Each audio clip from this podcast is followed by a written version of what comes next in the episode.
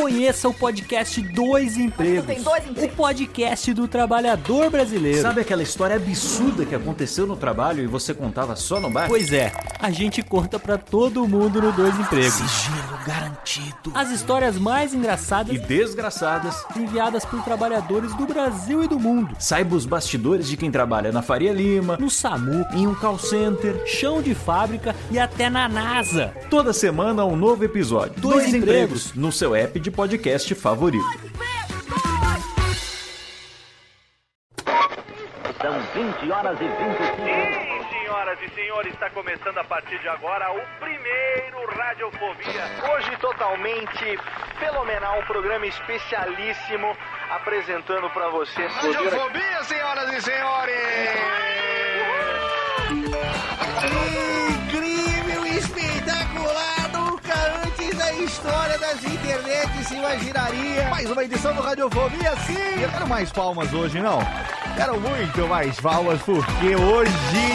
Está no ar o Radiofobia. Desde 2009, trazendo para o podcast o melhor clima do rádio ao vivo.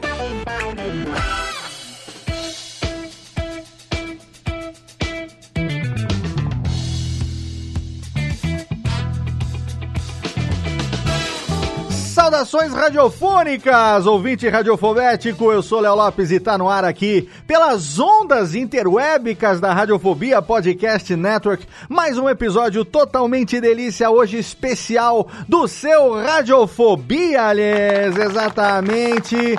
Chegamos ao mês de setembro de 2022, especial mês de comemoração do centenário da primeira transmissão oficial de rádio no Brasil, que aconteceu em celebração ao centenário da independência do Brasil, no dia 7 de setembro de 1922, na antiga capital do Brasil, que era na cidade do Rio de Janeiro, ainda no estado da Guanabara, foi feita a primeira transmissão oficial no, no, rádio do Brasil. A gente vai conversar um pouquinho sobre como foi que isso aconteceu, mas o programa de hoje não é um programa histórico. Segura aí porque provavelmente nos próximos dias você vai encontrar no feed da Radiofobia Podcast Network um áudio que será citado daqui a pouco no papo com o nosso convidado de hoje. Ele sim é o convidado, ele sim é o tema. Na verdade, o programa de hoje foi uma desculpa para finalmente depois de tantos anos nessa indústria vital, eu ter a presença dele aqui no Radiofobia, porque a gente calha de tentar marcar em ano de eleição, e ele que é uma pessoa extremamente é, ocupadíssima, extremamente ocupadíssima, com todos os, os, os, superlativos que ele merece. No ano de eleição ele tá correndo de um lado pro outro, mas hoje a gente conseguiu que ele parasse um pouquinho aqui. E para conversar com ele, eu tenho a presença da menina que, se não resolveu o áudio dela, ela tá ainda parada lá em 1922. Menina Jéssica Dalcin, olá. Onde está você? Tá com áudio do epitáfio. Agora você vai me dizer, voltei no tempo ou continuo Ah, no, no voltou. presente? Eu não, agora você já está no presente. Eu achei que você ia transmitir nas ondas da PRK30 ou no áudio de Epitácio Pessoa. Não, você está aqui diretamente de Santa Maria. A menina que no dia de publicação desse episódio 5 de setembro de 2022, estreia como âncora de um programa de rádio no Rio Grande do Sul, agora radialista. Aê! Aí! Né? Deu uma coincidência bem legal, assim, bem simbólica, achei bonito, achei legal. Que legal. Conta pra gente rapidão aí do que, que se trata esse projeto. É lá na universidade, né? Isso, é, para quem não sabe, eu sou servidora da Universidade Federal de Santa Maria e a nossa federal aqui tem uma rádio, já acho que desde os anos 80. Legal. E, e tem toda uma programação da rádio, mas com o advento do podcast. Sim. Né, o que está acontecendo? A gente tem a perspectiva de, de ter o horário na rádio e isso depois ser convertido, ser disponibilizado. Uhum. E como eu me tornei este ano também servidora na editora da UFSM, Certo. talvez alguns ouvintes nossos aqui conheçam o professor Enéas Tavares, em função de ele ter publicado livros que são é, de steampunk, ou a linha Guanabara Real, enfim. Certo. Ele é, é o novo diretor, passou a ser o diretor da editora nesse ano e me convidou para ir trabalhar com ele lá. Que legal. E um dos projetos, até é aqui na minha, no meu envolvimento com radiofobia, ele mirou em mim, porque ele tinha a intenção de fazer essa, esse programa de rádio pela editora, né? Pra Uhum. gente é, trabalhar, divulgar os lançamentos e tal, mas fazer também uma conversa do- de onde que vem os livros, os autores, enfim, trazer. Vai ser um espaço de conversa, né? Não vai Que ser assim legal. falar sobre livros, mas sobre tudo e livros inclusive. Que legal, E, já. poderemos, poderemos ouvir ao vivo isso? é só- Sim, na rádio UniFM, é, to- sempre nas segundas-feiras às 13 horas. Olha aí, tem, e dá pra, dá pra ouvir online também? Ó, Hoje É, em isso dia tem tô- que dar, né? Dá para ouvir online também. Olha aí, Eu- link no post então aqui pro nosso É. ouvinte. Se eu conseguir publicar esse programa às 10 da manhã, quem ouviu Hum, rápido, quem ouviu rápido já tem. Quem assistiu a gravação pelo YouTube, que a gente grava no Pretérito do Futuro, né?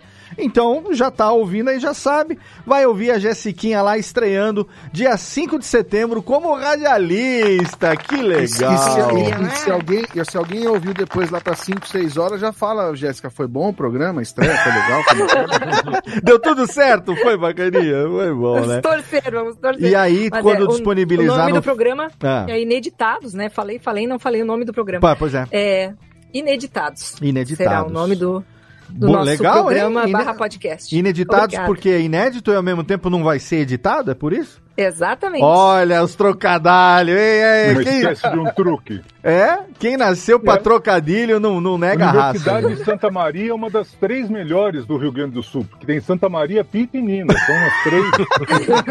Os que chegam primeiro. Muito bem, Jéssica, parabéns e que legal você estar aqui hoje com a gente nesse nosso programa muito significativo para sua Muito. estreia como radialista. E aqui, rapidamente encerrando as apresentações dos integrantes, temos um menino que até hoje ouve rádio notícia. No, rádio. É, ou- ouve. O que, que é o que, que você ouve mesmo, Thiago Fujiwara? Você gosta?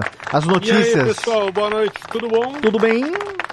Cara, eu ouço de tudo, Léo. De tudo, né? De Você é o manhã homem da ouço rádio. Eu ouço os programas, principalmente, eu ouço principalmente o The Journal da 89 para saber do trânsito, para saber como estão as coisas. De tarde eu gosto bastante do Que Não Faz Toma. Show. E de noite é assim, é muito comum eu ouvir o jogo no rádio. No né? rádio, né? Então, Com São. Paulo tá jogando, eu não tenho pay-per-view em casa Uhum. e também me nego a, a pagar aqueles gatonete para ter os jogos, então Justo, eu prefiro justo. ouvir no rádio, Olha aí. enquanto aproveito para dar uma volta com a cachorra no quarteirão. tudo. Excelente. Então eu sou consumidor, cara. Eu Excelente. todos os dias, pelo menos duas horinhas, três horinhas do meu dia são voltadas pro rádio. Né? Olha aí. E também diretamente de Salto, meu amigo Júlio Macoge, que também é um amante do rádio da época dos programas musicais, hein, Julião? Dos programas musicais das sete melhores da PAN. É. É, das sete Olha melhores aí, da as PAN. sete E melhores. ainda hoje ouço rádio é, nas manhãs, aqui é uma rádio de Campinas que você conhece, a Educador FM, Sim, né? Educador é um programa FM. lá só com só com clássicos dos anos 80. Aham. E depois, quando eu chego em casa, eu ponho na Band News FM pra ouvir todas as notícias de São Paulo e o trânsito que eu não vou pegar. Entendeu? Boa. Eu não vou pegar. que excelente. Você, você, Júlio, você, se- você se lembra de Comendador Fumagalli, não? Não, Você não se lembra? Fumagalli, Esteban não, Borru. San Girardi? Você não se lembra? Não, Dos, não Ah, a gente tem história. Esse cara que tá aqui hoje tem história pra contar, porque ele, ele nu- nunca foi necessariamente o cara do microfone propriamente dito. O cara da produção, o cara que manja tudo de rádio. Diz pra gente aqui quantas décadas de rádio o senhor tem nas costas? Meu mestre Luiz Henrique Romagnoli! Alô, muito boa noite a todos, todas e Distrito Federal. De Marília para o mundo! De Marília, São Paulo para o mundo, mesmo que eu só tenha ficado lá até, enfim, 15 dias, mas foi só para ilustrar a biografia. Que nascer em São Paulo, todo mundo nasce, não tem a menor graça. Então, assim, eu estou em rádio, eu digo estou em rádio, eu, não tenho emprego em rádio faz muito tempo. Sim. Mas eu estou ligado ao rádio desde 1980. Olha aí. Já se vão 42 anos. Só isso. Eu tenho essa cara de menino, mas eu sou sambado, tá?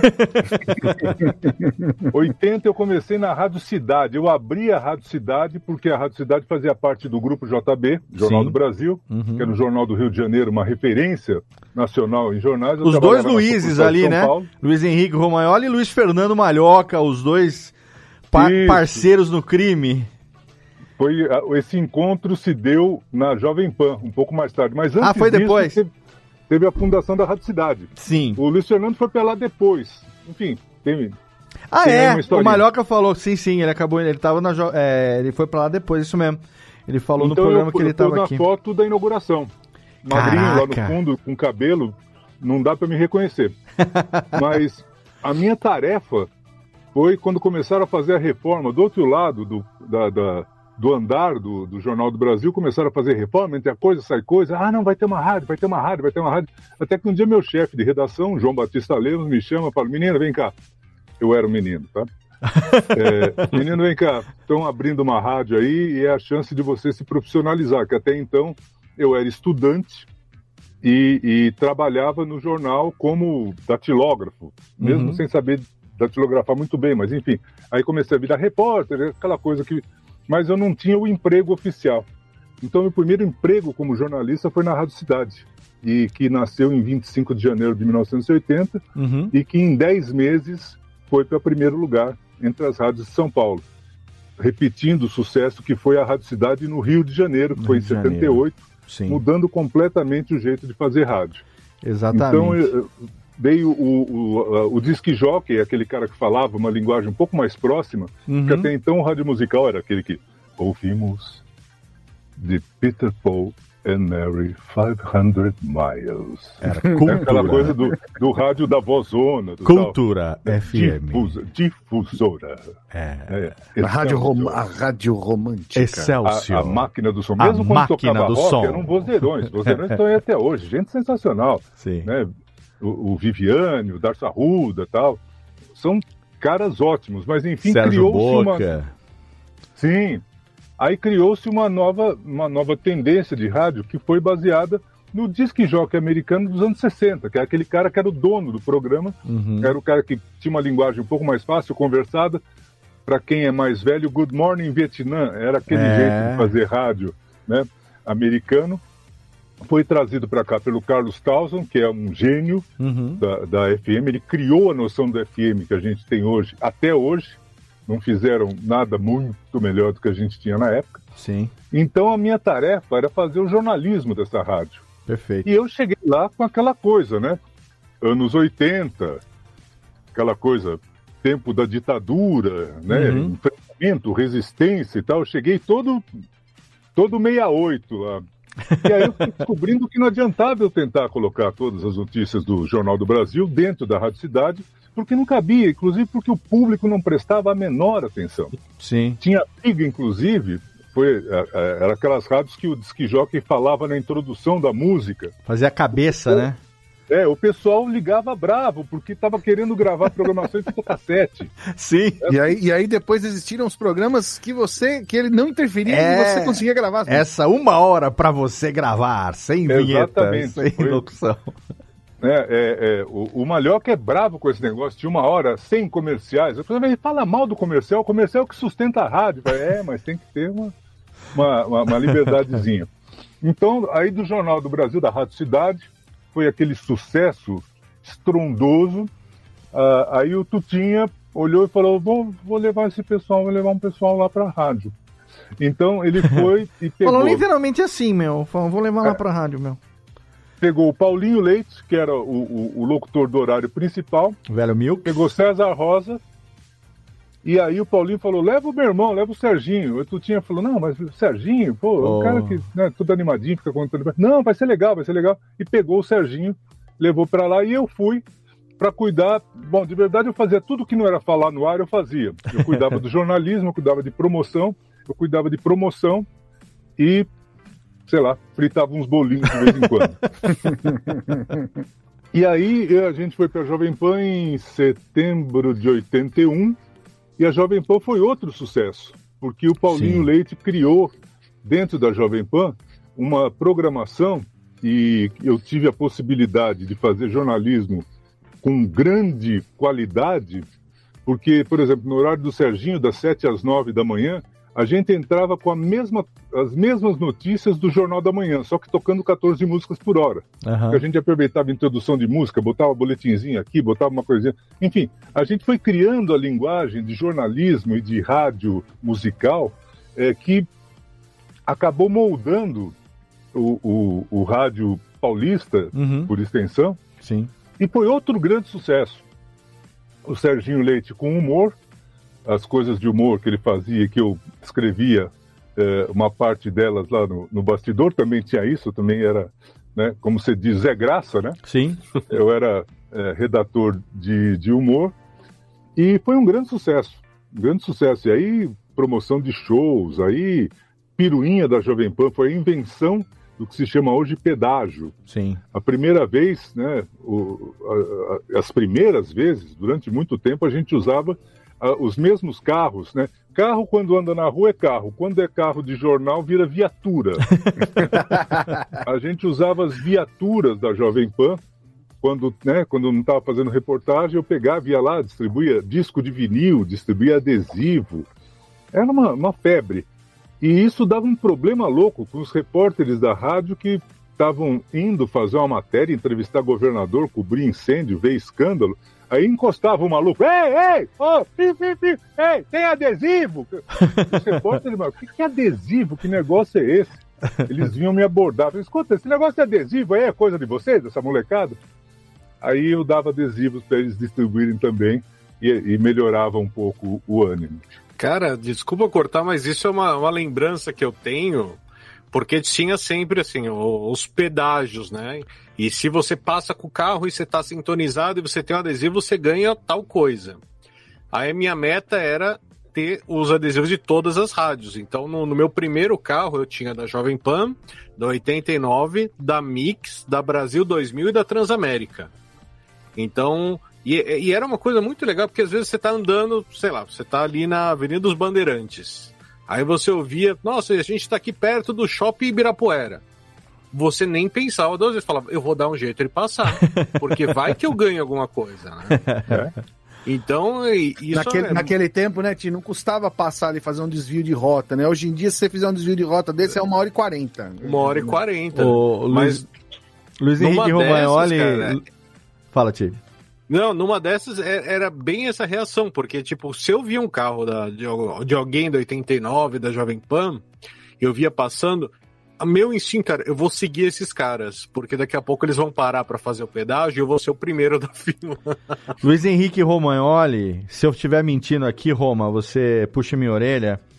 Não, eu ajudo. Ajuda, por favor. Ele conviveu com duas, duas figuras icônicas do rádio nacional, que se, infelizmente, perdemos os dois já, já faleceram, mas que se chamavam Dona Inês e Seu Brito. Dona Inês e Seu Brito, dois ícones do rádio brasileiro. A Dona Inês que servia o cafezinho, a copeira da Jovem Pan, e o Seu Brito que era o... O Seu Brito era o faz tudo praticamente lá, né? É, Motorista Sim, da sim. piruinha, da tal da viatura. Era o handyman. É. É, e tinha lá o, o, o, o Azeitona, tinha o, o, Chico Caveira, tinha. Era uma, era uma beleza. era um- E a gente andava com. Na época, eu já era assim, grande na época. é, e eu e um repórter que já faleceu também, famoso, chamado Aluane Neto, a gente fazia competição para ver quem quebrava mais banco de Fiat 147.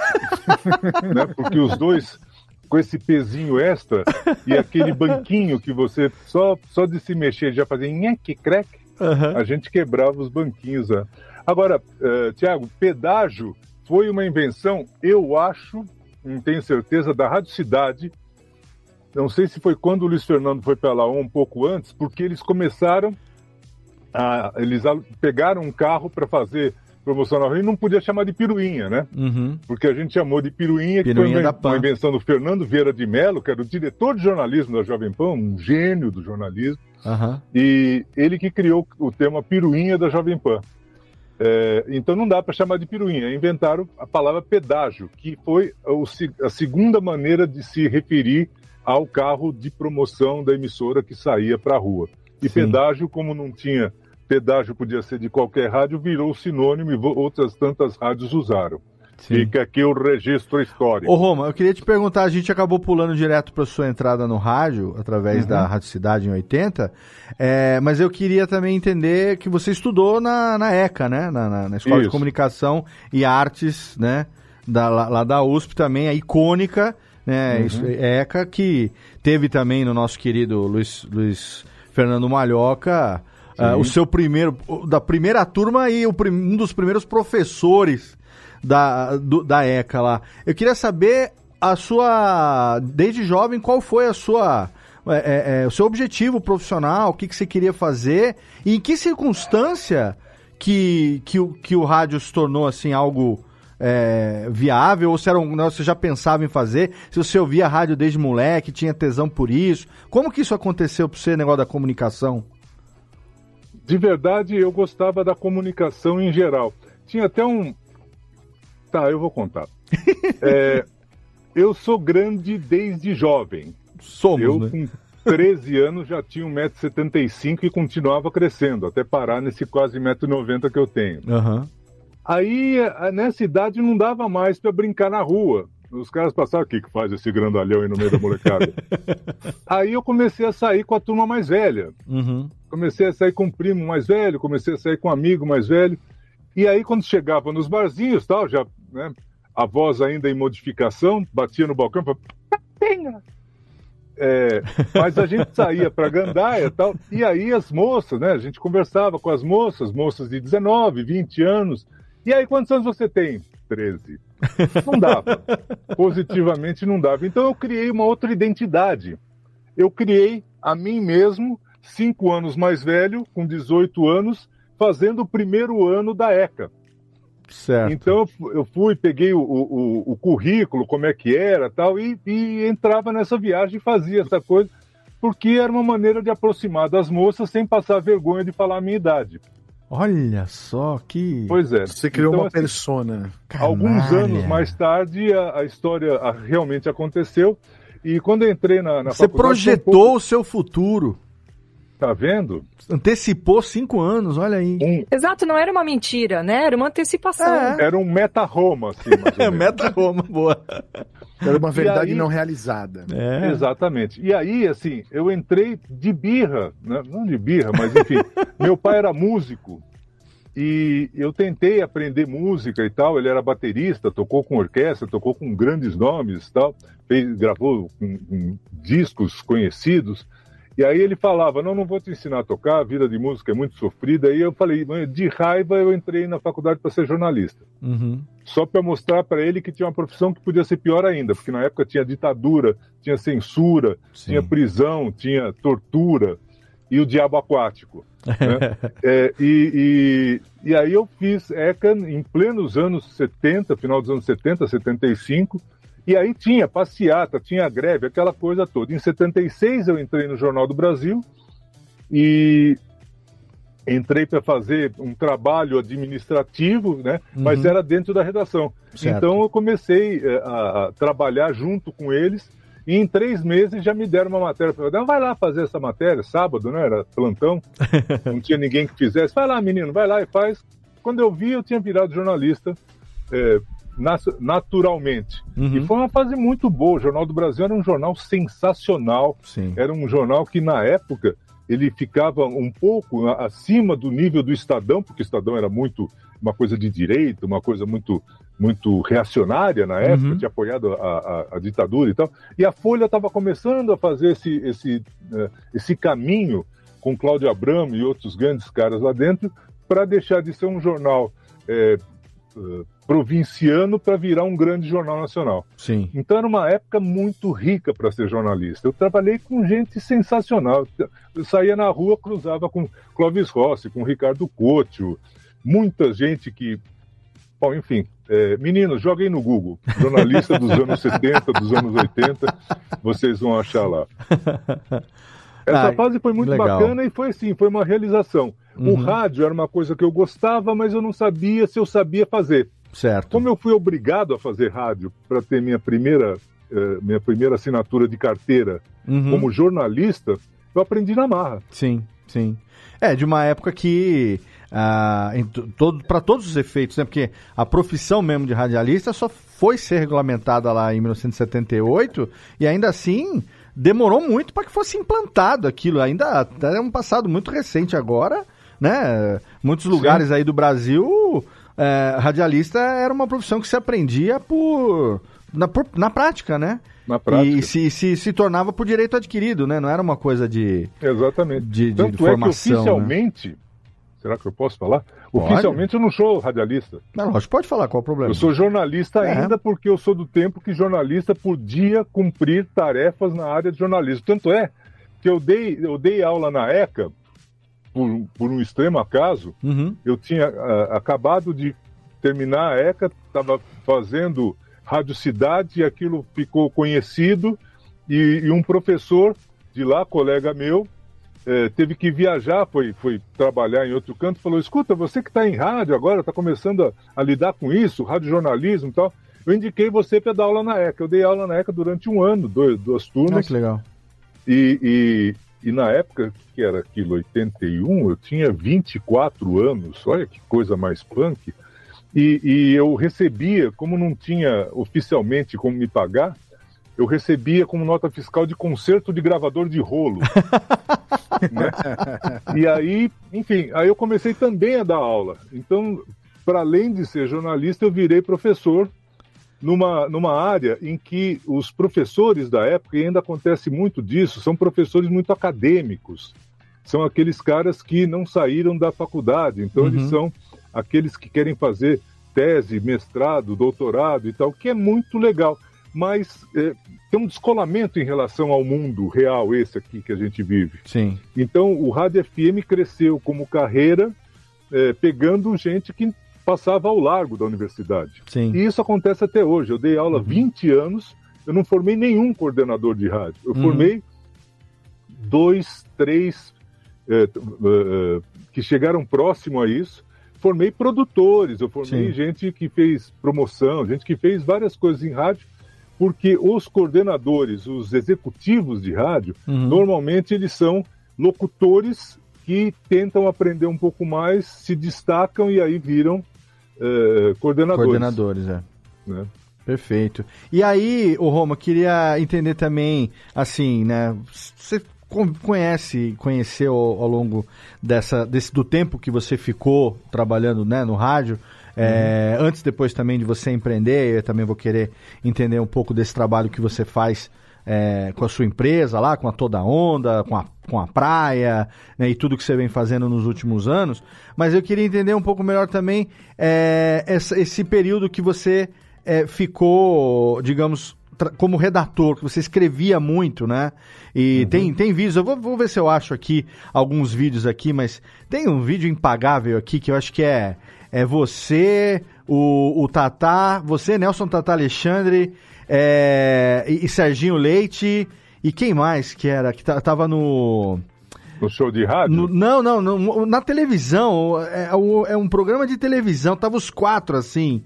Enfileirados? Enfileirados. O Serginho Gross. Sergio Groisman, programa livre. Isso, quando a gente foi fazer eh, eh, show de rádio na Bandeirantes. Isso, exato. Eu queria entender esse período, porque assim, né, a gente, pra contar aqui também pro ouvinte do Radiofobia, a gente se conheceu num contexto é, lá em, acho que foi 2009 que a gente se conheceu.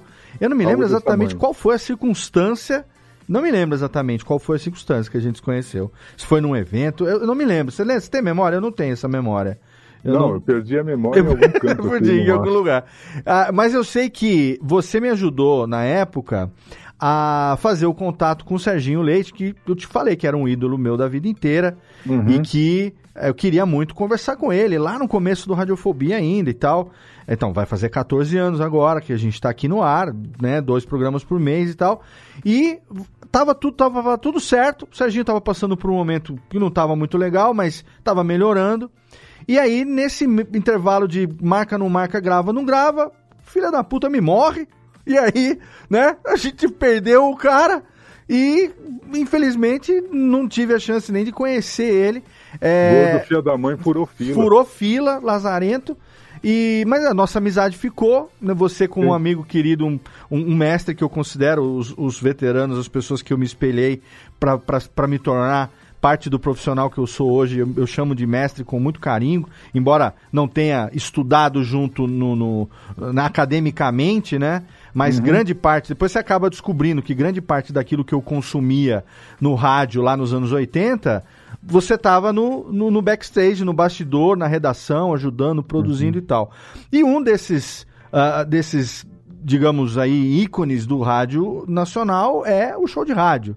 Né? Sim. E eu queria que você contasse um pouco dessa história, eh, da sua relação com, com o San Girardi, com o Serginho, como é que isso tudo aconteceu, porque muita gente eh, tem até hoje como eu tenho um carinho muito grande pelo show de rádio, que foi um berço de grandes nomes da locução e da imitação nacional, locutores Sim. e radialistas que estão aí trabalhando até hoje, o Ciro Jatene, Beto Hora, o próprio Celso Portioli passou por lá um período, né? E, acho que já depois também, mas Serginho Leite não era o, dessa, não. é, Ele gravou com a gente aqui, quando, quando ele teve aqui, o Celso Portioli, falou que passou um período lá, fez... Olha fez- é, é, a gente já chegou a gravar com ele aqui, se eu não me engano, foi no Radiofobia 200, já faz um certo tempo já que a gente teve ele aqui. Mas o fato é que o show de rádio se tornou é, um berço, todo mundo queria né, uma oportunidade ali de, de, de participar e tal. Então queria que você compartilhasse um pouco, claro que não dá para contar tudo, obviamente, mas um pouco dessa experiência de como foi é, é, fazer parte dessa época que marcou história no rádio. Eu vou ser breve. Em 1922, não, é, nos anos 70... Epitácio o Pessoa Sanjirardi- me chamou. É, o San Girardi, que já era um grande cara de rádio, ele criou um programa que chamava. ah, tinha um nome antes do show de rádio, era Filmando a Rodada, Uhum. Show da Rodada e tal, porque na época não tinha televisão transmitindo o jogo. Sim. Então esse programa era sensacional, porque ele acabava o jogo, ele entrava e botava replay dos gols. Uhum. As pessoas ficavam né, no carro, em casa, para ouvir replay dos gols, para mostrar a força maravilhosa do rádio. Né? Eles ouviam uma coisa que já sabiam o que ia acontecer e que eles não iam ver, mas eles iam imaginar. Uhum. E aí ele começou a colocar personagens satíricos das torcidas dos times. Na época, isso batia, porque assim, nos anos 8, 70, o Santista era o cara de Santos, né? E era o peleísta, né? Aquele Sim. cara que gostava do Pelé espalhado pelo Brasil, mas o Santista típico ele era ainda de Santos. O corintiano ainda tinha essa, essa imagem e acontecia muito que o, o, o corintiano era alguém da Zona Leste, era alguém mais pobre e tinha aquela imagem de sofredor. E realmente você ia no estádio, você diferenciava, por exemplo, o torcedor do Corinthians do torcedor de São Paulo. O torcedor do de São Paulo Parmeira sempre era foi- o Charutinho, né? Era o, Exatamente. o cara do Charutinho. Bexiga, né? Exatamente, o Adoniran Barbosa. É. então. O São Paulino sempre foi uma coisa mais elitista mesmo. Né? E o palmeirense era o descendente de italiano. Então, nos anos 70, Sim. você ia no estádio, você identificava as diferenças. Aham. Hoje, se você trocar o bonezinho de um para o outro, tanto faz. Sim, sim. Porque tudo se misturou, tudo se democratizou. Perfeito. né? Os- as bolhas foram estouradas e hoje qualquer um torce para qualquer time sem ter nenhuma, é, é, de- nenhum, nenhum determinismo. Uhum. Mas na época isso serviu para que o San Girardi criasse personagens. Os Santistas eram o, o lança-chamas José das Docas, o corintiano era o Joca do Coringão, aquele que falava Orena! Puxa o cordinha e traz ampola, que na época ele não tinha geladeira. Para você deixar a cerveja mais fresquinha, amarrava um, um barbante e colocava dentro d'água no, no tanque, que a cerveja fica gelada. É, e aí você tinha os palmeirenses, que era o comendador Fumagalli, a Noninha, que eram italianos, claro. E você, Você falava aquele sotaquezinho que falava assim, que era uma coisa especial. Oh, no, no, Noninha, oh, veramente bello, eh. É o comendador Fumagalli. Isso. E aí o São Paulino era o Didu Murumbi. Didu Morumbi, ó. Didu Didu Morumbi era uma coisa mais assim, não é? Era uma coisa mais. É... O Arquibald, Archibald. Arquibald, Era isso. traga-me cerejas Oh. da plantação de Mao Tse Tung. Assim como, assim como comendador, esse era o Lorde Didu do Morumbi. Lorde Lorde do, do do Morumbi. Ah, o Serginho fazia uma voz assim, que era uma coisa maravilhosa. Exatamente, Ah, ele, fazia uma, ele fazia uma coisa meio, meio só, só afetada. Essa coisa do, do, do, do Bambi, do gay e tal, ela veio mais tarde. Ah, não, ele fazia o. Como, ele, como se ele fosse pedante, assim, de, de Exatamente, classe era pedante, alta. era né? afetado. Exato. E isso contribuiu para a imagem do pó de arroz, isso contribuiu um pouco para a imagem do, do torcedor. Para usar uma gíria dos anos 80, meio fresco, Aham, sabe? sim. O cara é meio fresco. Sim. Então, isso era um programa, era um sucesso estrondoso. A gente saía do estádio e fazia eco nos carros na saída do estádio. Todo mundo ouvindo um show de rádio. E aí, Era fantástico. aí teve muita gente, além dos que você citou, todo o Café com Bobagem passou pelo show de rádio. Sim, Enio Vivona também teve aqui, Zé rádio. Américo, sim, sim. Zé Américo, to- todos eles passaram Pardini. pelo show de rádio. E era uma forja. Alaor Coutinho, que Nossa, recentemente também... De saudosa memória, né? É, já, já foi também. Como diz o Luiz Fernando Malhoca, você vê que eu tô falando de saudosa memória, eu tô convivendo muito com o Malhoca. De saudosa memória, De saudosa memória. A gente Não tá o Malhoca, falando pelo amor de Deus, o, o Alaor Aqui- agora. Aquele português escorreito. Exato, né, que se exato. O Alaor é outro também que 70. eu queria muito ter gravado com ele, não, não deu. Eu me, eu me contento com a, as gra- a, a gravação dele com o Luciano Pires. Porque você sabe, Luciano Pires também é amigo nosso em comum, que você Sim. já teve lá no Café Brasil também, inclusive, né? É, inclusive, tem uma foto sua admirando a, o, o quase silêncio de Cissa, que é maravilhosa, que quase não fala aquela criatura.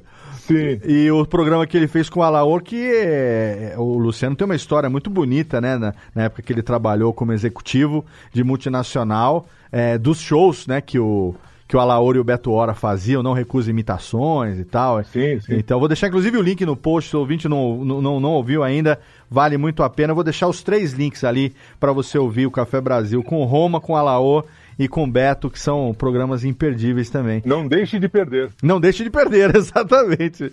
E esses caras todos fizeram história ali, né? E cada um tinha né, um talento diferente, um timbre diferente. Era legal na época porque é, é, o show de rádio, ele tinha os personagens, os personagens, digamos, os estereótipos, os arquétipos, né? Ali, os ar- não estereótipos, mas os arquétipos do- dos torcedores.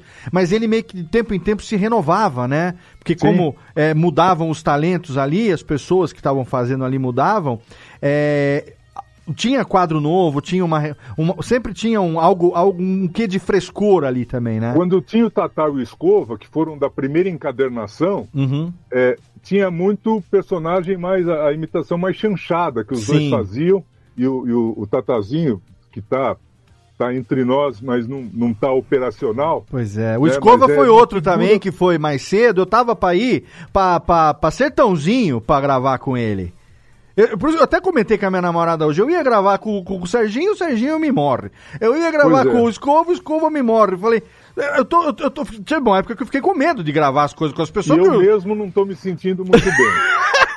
eu sabia, eu sabia Mas que. tá vinha. aqui, viu? Mas tá aqui. Pensando Tá agora, essa inteiro. taquicardia aqui tá com uma explicação agora aqui, né? É. Mas o Tata Escova nessa época, é, para quem não sabe, era a dupla que, que o Faustão chamou lá na época do Perdidos na Noite, que faziam aquela algazarra na época do Perdidos, que era uma época também ainda de, de, de pré-democratização, né? Uma época que tinha na TV Cabaré do Barata, Gildo no País das Maravilhas e tal. E o, e o Faustão que fazia o Balancê foi pra Band, né, fazer o Perdidos na Noite e levou o Tata Escova, que eh, acho que da época da Jovem Pan, né, que ele, que ele conviveu com os Sim, caras lá, sim. né? Que Ele o era Faustão era repórter repórter de, de rádio da campo, né? Repórter de campo, né? Isso, De futebol, né? de futebol.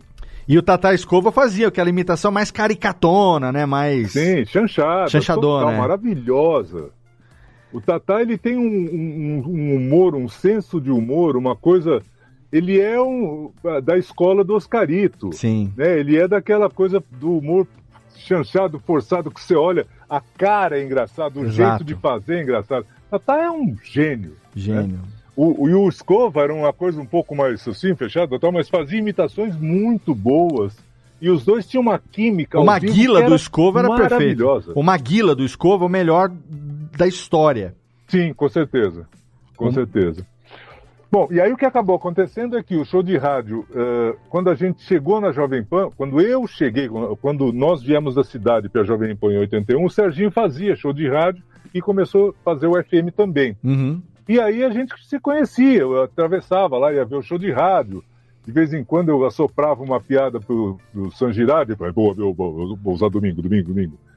E só que aí, pouco tempo depois, o San Girardi saiu e foi para Bandeirantes. Uhum. E aí foi que nesse espaço se criou Milton Neves. Sim. Aí Milton Neves, que era só é, é, é, setorista, né? ele era, ele era é, rádio escuta, dava Uhum. resultado de jogo, ele falou, ele viu o exemplo de como é que era a, a Jovem Pan FM, como é que era o ritmo que a gente usava, na época se usava muito ter pique, né? O cara tem pique e tal. Eu lembro que ele chegou um dia pra gente, tava e o Serginho, ô Sérgio Leite, eu vou começar um programa aí no AM, na sequência do futebol, vai chamar Terceiro Tempo. E eu vou fazer igual vocês, ó, tudo com pique, tudo com pique, cheio de pique. E ele inventou a entrevista de eh, nego tomando banho no vestiário, que é uma coisa. E ele passou a ser um conhecedor de futebol eh, depois de passar 30 anos só ouvindo, né? Aham. Porque ele tinha que ficar dentro da Jovem Pan e não tinha transmissão. Aham. Então o máximo que ele podia fazer era assistir o videotape à noite. Mas o grande Milton Neves, Grande, pelo amor de Deus. do rádio e da televisão. Teve uma época no show de rádio que a gente tinha cinco pessoas no ar, tinha cinco imitações do, do Milton Neves. Do Milton fazia um Neves. Todo mundo fazendo o Milton Neves, aquela coisa, pelo amor. de- Isso. Lá de Muzambinho. Mas aí o que aconteceu é que o, o Sanja foi para Bandeirantes, não foi o mesmo sucesso. Depois ele foi para Gazeta, também não foi um grande sucesso, porque ele tinha uma química com a Jovem Pan. E isso é uma coisa que acontece no rádio. Às vezes você tem o jeito, você tem o público, você tem a embocadura. Da- de determinada rádio e você não acaba não repetindo isso em outros lugares. Tem gente até hoje que se lembra do Faustão da, da TV Gazeta, da, da Record, da Bandeirantes, e Uhum. acha que esse período que ele passou na Globo foi uma coisa, foi uma época na Zona Fantasma, né? Porque era outro cara, foi sequestrado e botaram um, um- um cara no lugar. É, mas aí, eh, um tempo depois, o San Girardi morreu. Sim. Quando o San Girardi morreu, o Serginho me chamou e falou: velho, vamos conversar com o Pilico. Pilico era o filho do, é ainda, Dr. Carlos Alberto Pastore, grande cardiologista, meu cardiologista, que me mantém vivo. é, desse jeito, mas vivo. É, e aí ele foi lá conversar para a gente pegar o show de rádio. E o, e o, e o Pelico falou: olha, se o, o meu pai falou que se alguém fosse seguir o, Sand- o- show de rádio seria o Serginho.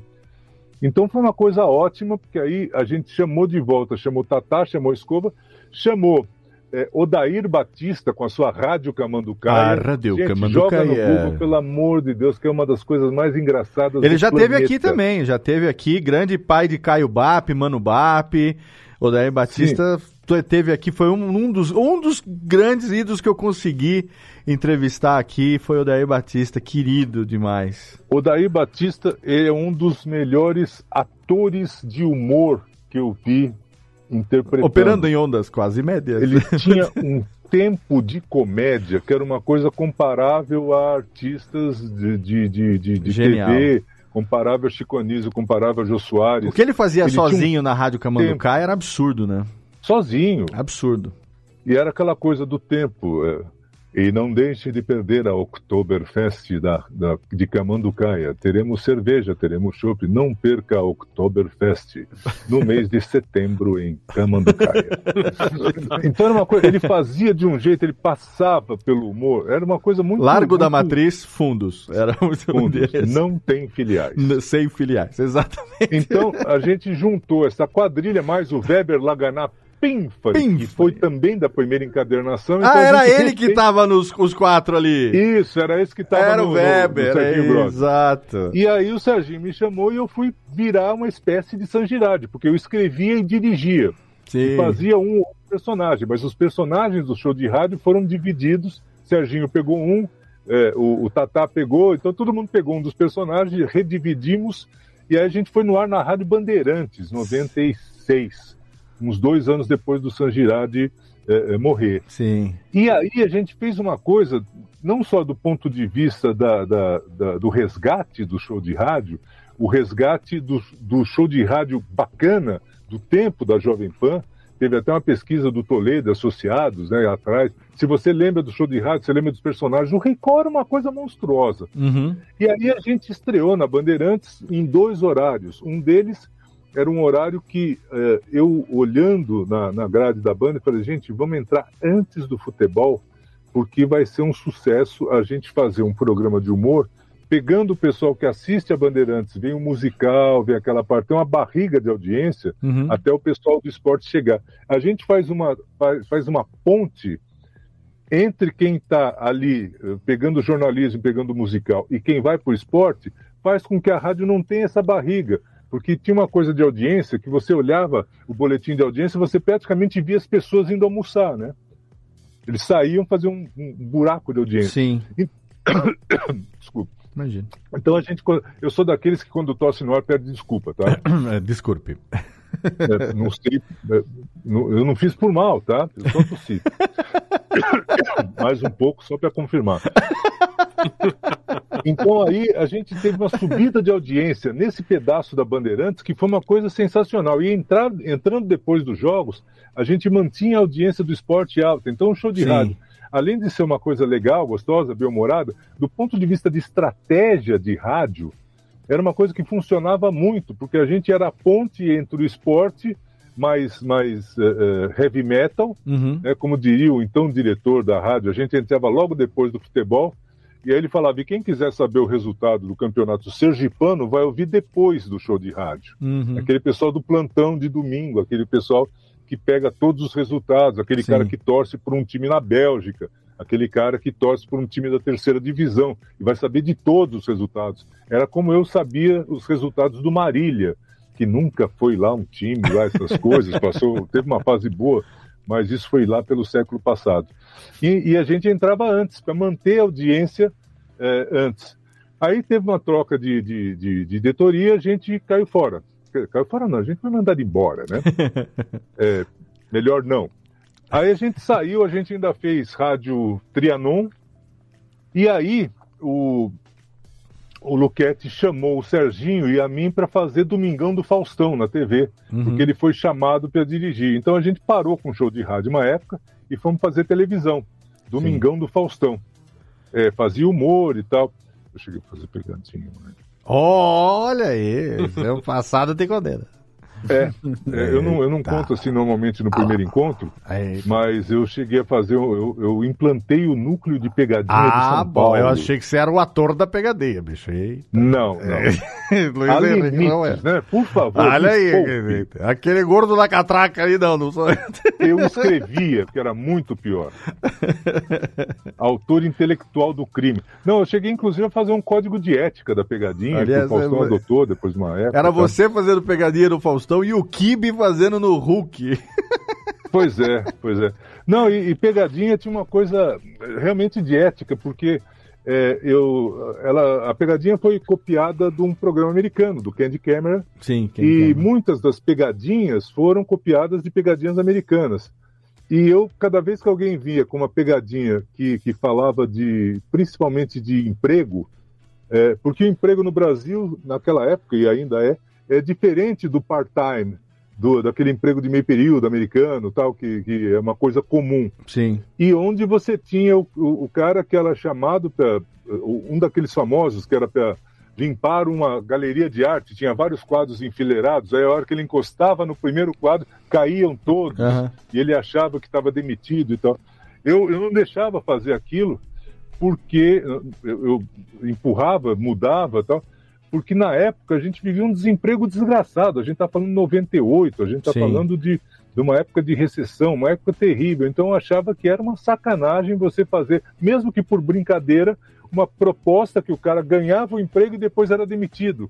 E depois, assim, é, e depois você vai passar na televisão. Uhum. Chega- chegava a ser desumano, né? É, Exatamente. sacanagem. Então, Sim. assim, não tinha piada com promessa de emprego, não tinha pegadinha com promessa de emprego. Aí o Faustão enriqueceu. Na, na, na, na pegadinha, quem apanha é o nosso ator, nunca é o. o, o, o- A pessoa que está sendo. Sim, sim.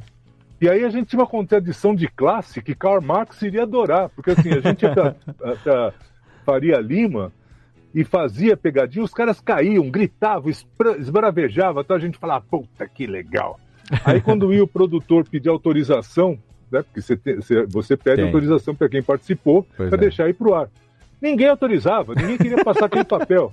Aí a gente ia para perifa e aí fazia pegada, e aí o cara tomava suco com, com pimenta e tal, aí você chegava, você quer, eu posso autorizar? Claro, claro, vamos lá, quando é que passa na TV É tal. isso. é. Então tinha essa coisa eh, da- das pessoas mais simples Sim. se disporem mais a, a passar por esse papel diante das câmeras e, e o- e os executivos da, da, da Faria Lima não se, né? apesar de darem imagens muito mais escandalosas, muito mais bacanas, entre aspas, né? Aham. quando expostos a alguma situação desse tipo, é, não, não queria. Eu só fui feliz quando eu fazia pegadinha com artista. Aí é legal porque artista já tá. Quem É. tá na chuva, tanto bate até que fura. né? Exatamente, exatamente. Então a gente fazia umas coisas bem bacanas com o artista, mas eu não vou contar por aqui, deixa eu seguir, já falei demais de pegadinha. Ah, né? então tá. Então É vamos um aproveitar, pedaço- vamos aproveitar esse momento que você não quer revelar as coisas dos artistas É. pra gente fazer o nosso intervalinho rapidamente aqui, porque Luiz Henrique Romagnoli vai contar pra gente daqui a pouco também sobre o seu trabalho fora do rádio, né? O seu trabalho como empreendedor no ramo de comunicação. Esse ano agora de 2022, ele tá aí responsável, entre outras coisas, para a campanha de governador de Fernando Haddad pelo estado de São Paulo. Já Só trabalhou o rádio, por favor. no rádio, no rádio, sim, no rádio. É, então, é isso que nós vamos falar.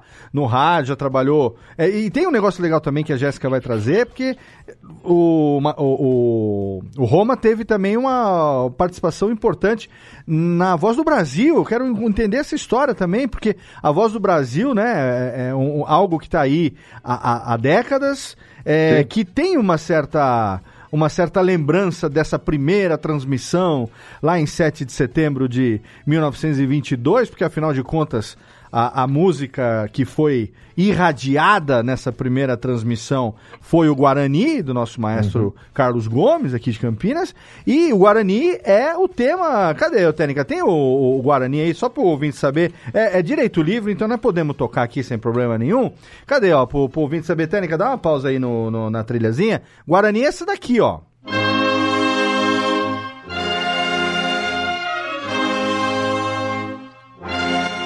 19 horas em Brasília. Tem um negócio desse aqui, né? Essa parte é a protofonia do Guarani. Ai, ai, tá vendo só? A protofonia do Guarani. Então, Protofonia. é, exatamente. O, o Michel Google.com. Temer, o Michel Temer chegou a fazer uma, uma, uma experiência lá, uma- um projeto de lei para flexibilizar o horário, É assim. não é? Mas, mas até, agora, até hoje isso não foi posto em, em prática, Não, mas- enfim. mas- Já, já tem. Já É, tem. mas tá Sim, rolando. Hoje você tem a voz do Brasil em vários horários. Eu Isso. um artigo. Pois é, mas é uma lá. sacanagem isso, né? Sim, Porque daí é- fica 19 horas, 20 horas. Ah, mas eu, É eu um- acho que não é tem um- mais o É 19 o horas. tipo de lei que envolve três, três polos de pessoas e é ruim para os três. Eu fiz um artigo sobre isso, que assim, qual é o objetivo da Voz do Brasil? É o poder executivo e o poder legislativo eh, darem notícias, prestarem contas sobre o que fizeram. Então, assim, do ponto de vista do governo e do legislativo, quanto mais tarde você passa, menos audiência você tem. Do ponto de vista das Para aí, rádios, chega. elas não deixam de ter aquele, aquela trolha que é a Voz do Brasil, que é uma hora de programação. Sim. E do ponto de vista do público, ele não é informado porque ele dorme antes. Quer dizer, quem é, quem é o foco da Voz do Brasil dorme 10 horas da noite, porque acorda às 4 da manhã. É gente Exato. do interiorzão do Brasil. Porque quem está aqui já tem outras formas de se informar. Então é o tipo de um acordo que os três eh, acham que levaram vantagem e os três se lascaram. É um, É um horror. É uma relação eh, depois a perde, gente perde, fala. perde. não tem a ganha-ganha. É perde, É, perde, é perde. perde, perde e o se lasca, né? São três. per- eh, perde-se, lasque sifo. É isso, é isso, aí, Isso. ó. Então vamos fazer o seguinte: se você tá no YouTube, você vai ficar direto aqui, porque você sabe, a gente vai direto aqui. A gente vai fazer uma pausinha pro xixi, não vamos cortar. Depois a gente corta na edição. Se você tá ouvindo no podcast agora, é o momento do bloco de recadinhos aqui. E já já a gente volta, porque esse programa, pra mim, é muito especial. É um programa especial em celebração ao centenário do rádio. Eu tenho aqui a figura do meu mestre Luiz Henrique Romagnoli. Já já a gente volta com muito mais aqui no seu Radiofobia, aliás.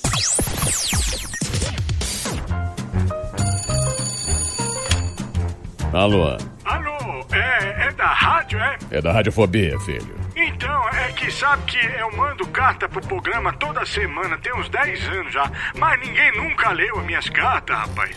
Carta, lindo, sério? Em pleno século XXI? E você ouve onde? No gramofone? Mas não tem nenhuma carta por aí, não, é? Ah, eu queria tanto ouvir o meu nome no programa. Tá, e qual é a sua graça? É Ostrogésilo, Ostrogésilo.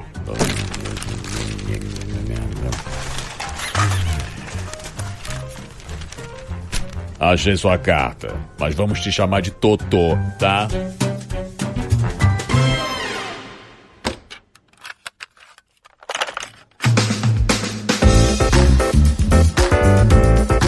Rapidamente para nossa sessão de recadalhos. Hoje, programa especial, finalmente recebendo o meu mestre Luiz Henrique Romagnoli. Fica aí que tem muito mais ainda nesse papo hoje que celebra os 100 anos do rádio no Brasil. Fica ligado que nos próximos dias vai ter uma surpresa aí no feed para você. Mas nesse momento aqui eu tenho que indicar, é claro, o nosso parceiro de hospedagem de 12 anos, nada menos do que HostGator, um dos melhores serviços de hospedagem do mundo. Não por acaso, a gente está ali com todos os nossos sites desde 2010 e a HostGator, você sabe, ela oferece planos para você de servidor compartilhado, VPS dedicado, tem para todos os tamanhos de projeto, tem para todas as necessidades e dá para o nosso ouvinte até 45% de desconto nos seus planos de hospedagem. Além disso, tem também a HostGator Academy, que é uma plataforma com mais de 20 cursos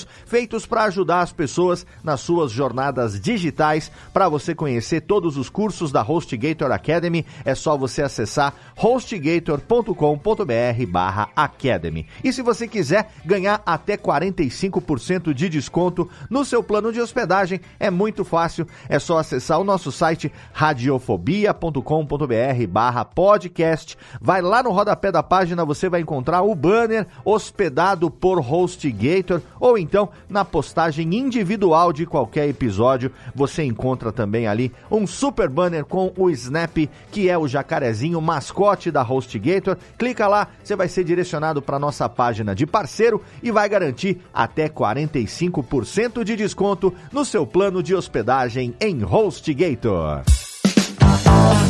Chegamos ao mês de setembro de 2022 e com ele temos novos podcasts na Radiofobia Podcast Network, começando pelo curso de podcast episódio número 3. O curso de podcast, você sabe, é o podcast que veio substituir o Alotênica, é o herdeiro natural do Alotênica. Você sabe que todos os caminhos levam até o curso de podcast, é só você acessar cursodepodcast.com, cursodepodcast.com.br ou então você pode também se inscrever ali e assinar o canalzinho no YouTube, porque lá são transmitidas ao vivo todas as gravações do curso de podcast, youtube.com barra curso de podcast. Nesse terceiro episódio, pela primeira vez nesse novo podcast, eu não recebi nenhum convidado online, eu fui até o meu convidado. Eu estive lá em São Paulo, nos estúdios da Rede Geek, na República da Moca, com o meu amigo professor Mauri, ali nas nababescas instalações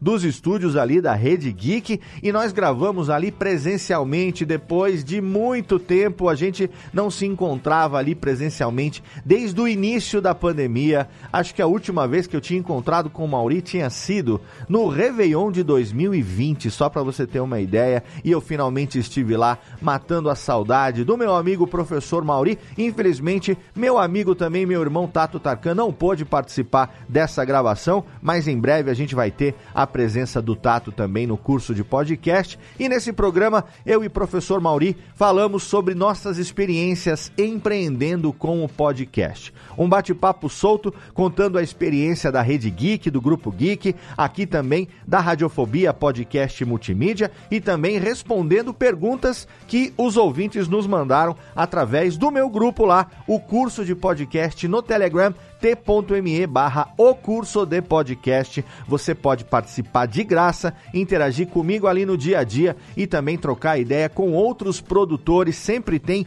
dicas legais ali, tem várias dúvidas e tem pessoas que participam também mandando suas dicas. Essa semana o grupo estava movimentado lá, a gente recebeu aí a participação da galera do Japão, da Podosfera Nipo Brasileira. A Nanda Garcia, que já teve aqui, ela que tem lá a Era do Áudio, mora em Lisboa, também está participando do grupo. O Jeff, essa semana, estava compartilhando ali alguns plugins que podem facilitar a vida de quem usa o Reaper. É um grupo que está bastante movimentado, então entra lá, t.me barra o curso de podcast e é claro, aí no seu feed você encontra o terceiro episódio do curso de podcast Como Empreender com o Podcast. Não deixa de entrar lá no YouTube e se inscrever, assinar lá o canal para você saber sempre em primeira mão. Tem um sininho também ali, né? Você clica ali no sininho, você vai ser sempre avisado quando tiver o agendamento de uma nova gravação para você não perder tudo sobre produção no curso de podcast.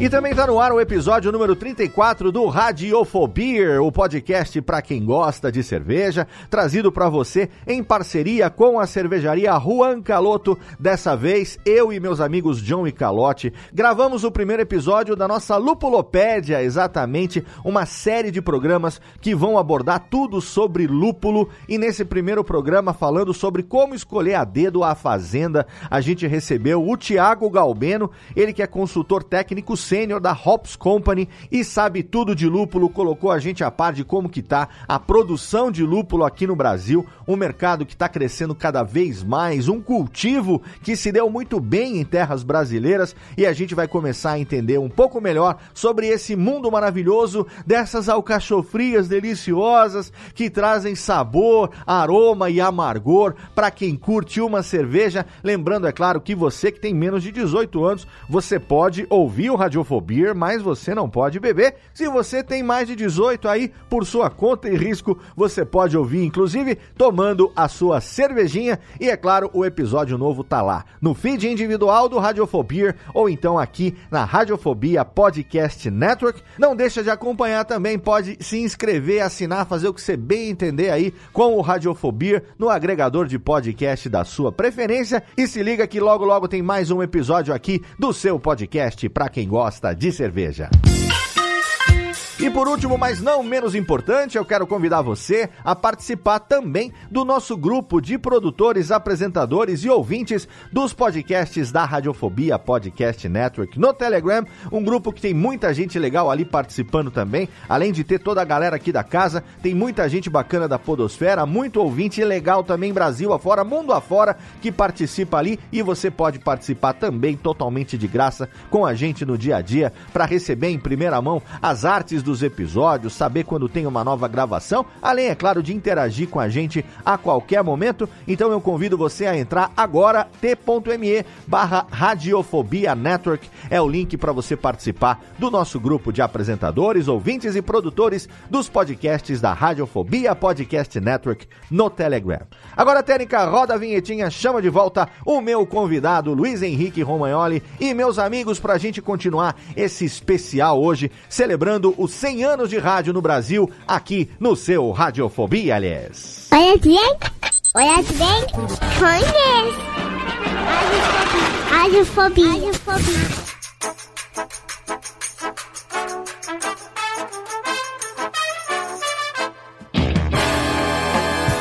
Larararari. Tamo de volta aqui falando com o Roma. Tinininim. Estamos de volta à Radiofobia, setembro de 2022, centenário do rádio, 100 anos das rádios no Brasil. Na verdade, tem mais, viu? Porque ah, tem aí uma, uma, uma briga histórica. Na verdade, Rádio Clube de Pernambuco já estava ali em 1919 fazendo transmissões. Temos que fazer aqui também menção honrosa para uma figura totalmente esquecida na história do Brasil, que é Padre Roberto Landel de Moura, lá no século XIX, chupa Marconi, porque o Landel de Moura fez muito antes seu negócio. Ele só deu azar de ser brasileiro. Landel de Moura deu azar de ser brasileiro. Governo paulista obrou para ele no que se refere à questão de, de, de financiamento. Ele acabou lá em 1914 largando de mão e falou: Ah, quer saber? Foda-se. E aí não, tive, não temos o pai do rádio brasileiro porque Roberto Landel de Moura não foi devidamente valorizado. Inclusive, é, temos aqui uma gaúcha que é. É, co- correspondente não, aqui, de onde que eu vi correspondente? Conterrânea de Roberto Landel. de Moura. Landel de Moura era gaúcho, era, era alemão? Eu não esqueci, ô Jéssica. Você já ouviu falar? Então eu vou botar o link aqui no post. Tinha uma Gente, época que tinha é, uma- não tinha sei, tinha vou uma- ter que ah, descobrir. Eu sei que nasceu em Porto Alegre. tinha uma, então, é gaúcho, gaúcho. Tinha uma época que eu sabia muito mais e nessa época eu participei de um episódio longínquo do antigo. Cadê, Técnica? É o Vergiques, que é o antigo We Are Geeks. É, Porto Alegre. Exatamente. E eu falo, falamos de padre Roberto Landel de Moura lá. Eu vou deixar o link no post para você entender um pouco melhor essa história, mas só estamos falando disso tudo aqui por quê? Porque no dia 7 de setembro de 1922, centenário da independência do Brasil, foi quando oficialmente foi a, a primeira transmissão oficial de rádio, que também não foi essa Coca-Cola toda, não, porque na época não era nem o rádio valvulado ainda. Era o Era o rádio, rádio de, de galena. galena. Eu nem sabia disso. Eu fui aprender na escola de rádio que o rádio de galena não ligava nem na tomada. Ele não, Não. tinha nem energia elétrica. Era o, o, a- o sistema dele. Também não tinha speaker, né? Ele, ele, você ouvia no fone, né? Sim. Você tinha que botar o foninho pra escutar ali e tal. Por isso que Rádio Clube tinha isso, que fazia essas transmissões para os sócios do clube, tocava música. O rádio lá no começo nasceu como um negócio meio elitizado. O cara tinha lá os discão e tocava pra aquele clubinho, pra aquela galerinha ali durante Sim, muito uma transmissão dessa nem público tinha, na verdade. Exatamente, porque não tinha receptor, não tinha receptor. E os, fazer e os discos eram emprestados, né? É, exato. Sócios, né? Pra fazer lá o negócio que teve no Corcovado, que não tinha nem Cristo no Corcovado, pra você ter uma ideia ainda, em 1922, é... eu esqueci o nome da empresa americana. Westinghouse. Westinghouse é, emprestou, na verdade, 80 speakers, 80 alto-falantes daqueles que parecem uma corneta torta, assim, sabe? Tipo um gramofone, só a parte de cima do gramofone, e espalhou. Rio de Janeiro, São Paulo, se eu não me engano, Petrópolis e Niterói. E aí, é, por parte da fala do presidente Epitácio Pessoa, isso não tem registro, não tem, esse áudio não existe, mas foi a transmissão do parte do discurso dele em celebração ao centenário do, do- da independência e ah, foi transmitido parte da ópera O Guarani, né, do, do que a gente tocou aqui no final do bloco, que foi é, um uma festividade que teve lá no Teatro Municipal do Rio de Janeiro. Então, foi um negócio desse. E aí depois o governo não quis investir. Tem essa história toda aí que você vai ouvir um pouco melhor em links que eu vou deixar na postagem. Mas o lance aqui, na verdade, é trazer a experiência de, de décadas depois que né, a- a- haja, haja, a- haja aqui a justiça, Luiz Henrique Romagnoli, um jovem senhor, radi, radio- radiólogo, não, é contemporâneo, ninguém somos contemporâneos dessa época, meu, nem meu avô, bisavô Não, era não. nascido nessa época aí, nós estamos falando aí de 1900 e Guaraná de rolha, literalmente, e vamos botar link no post. Essa semana aqui agora, semana de lançamento desse programa, muita coisa aí vai rolar, muita com- comemoração. Vai ter, não sei se é comemoração também ou se é celebrar. É, você é não sei bem o que que é. Porque o rádio é um meio meio ingrato também, né, Roma? Um rádio que o rádio, o meio rádio ele tem um glamour que é muito ou, ou já teve, não sei, um glamour muito é, um appeal, né? Um appeal, como diria. Como diria o, o comando, como é que é o comendador? O, Com- é, o é, Dido Morumbi. de do Morumbi. Arquibald. Ele Rádio Arquibald. tem appeal. O rádio tem um appeal muito grande. Mas assim, quem já passou pelo meio rádio sabe que tradicionalmente é um meio que paga muito mal. É um meio que tem um problema sério de remuneração. Pelo menos os profissionais que estão atrás do microfone, tirando talentos e talentosíssimos e tal, via de regra é um meio que remunera mal. E é um meio que é, é difícil de você sobreviver no rádio. Já era difícil há um tempo atrás, né? Então, imagina, não sei agora como é que tá nessa época de mídias digitais. E é aqui que eu quero entrar também para poder entender um pouco do Roma, porque já tem 30 anos que você está empreendendo também nessa questão do rádio independente. Você tem lá toda a onda, é, que é a sua empresa. Também tem a associação A, a Praia, eu acho o número ótimo. A Praia é um- uma sigla excelente. É, É, é porque a praia não é, não é exatamente o acrônimo certo, porque a gente é Associação das Produtoras Independentes de Rádio e Outros Conteúdos de Áudio, que daria a piroca. Aí a gente optou por a praia, né? Que ficava mais, mais agradável. falar. Mas os slogans seriam melhor de a piroca. A piroca crescendo com você. Pois é, aí teria esse cortejo de horrores, de nome e tal. Então, é, a gente É. adotou esse nome a praia, porque a gente achou bem legal. É, e, e, e porque rádio é a nossa praia. Exatamente. É, eu- a, minha, a minha análise do rádio no centenário, ela tem, e eu escrevi e, e editei no tempo que ainda existia eh, publicações de rádio, tinha a Rádio Negócios, que é uma revista que terminou já há alguns anos, que o rádio ele tinha alguns problemas. eh, ele foi nascendo torto e foi ficando torto, e hoje é muito difícil você ter é, uma indústria de rádio como você tem a indústria da TV, a indústria do jornal, a indústria da internet, mesmo a indústria do podcast hoje você tem, são muito mais organizadas e bem definidas do que a indústria do rádio. Certo. O rádio é um meio que não tem marketing, é um meio que não tem trade.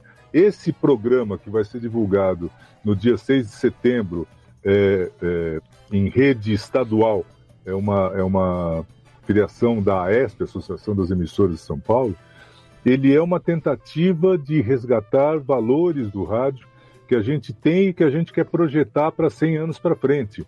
Certo. Então, a gente falou é um em off, programa- então, só pra citar, a gente falou em off aqui, não tava no ar ainda. Você tá, produziu é, um programa que vai ser. ah, vai ser Veiculado. veiculado, Veiculado. veiculado no dia 6 de setembro por Sim. emissoras de rádio do estado de São Paulo em celebração ao centenário do rádio, é isso?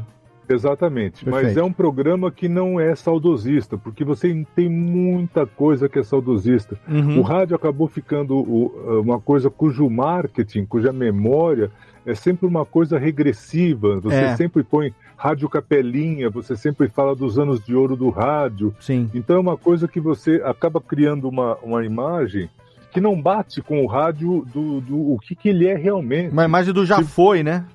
É, pois é, se você tem o rádio hoje, eh, você vai ver eh, estatística, você tem 80% das pessoas no Brasil, nas grandes eh, cidades, nas grandes capitais, ouvindo rádio. E quem ouve diariamente, ouve em média 4 horas e meia de rádio. Olha aí. Ouve muito rádio. Então, assim, o rádio não perdeu audiência, o rádio Sim. foi meio que mais se encaixou com a internet. Quando a internet nasceu para fazer é, é, os, os influenciadores digitais, o rádio já era influenciador digital. Uhum. O rádio inventou interação, o rádio inventou o, o Tinder. O rádio faz aproximação de casais há, há 80 anos. Sim. Então, assim, o rádio tem uma coisa que é, fixem o lançamento do rádio. O rádio era a tecnologia mais moderna que existia na época. Sim. A transmissão por rádio era um evento que, que aconteceu numa exposição internacional, que foi é, o palco do, do, do- da, Da comemoração. do rádio, foi uma exposição internacional em, em 1922. Então o rádio ele é moderno, ele é tecnologicamente avançado faz 100 anos. Uhum. Só que ele tem essa vocação de primo pobre, porque ele tem alguns problemas estruturais eh, que são complicados. E a gente, a minha geração de FM, é culpada por uma parte deles. Porque pense que eh, vocês que são novos não vão lembrar, mas joga no Google, né, o Júlio talvez, com essa barba. Tá?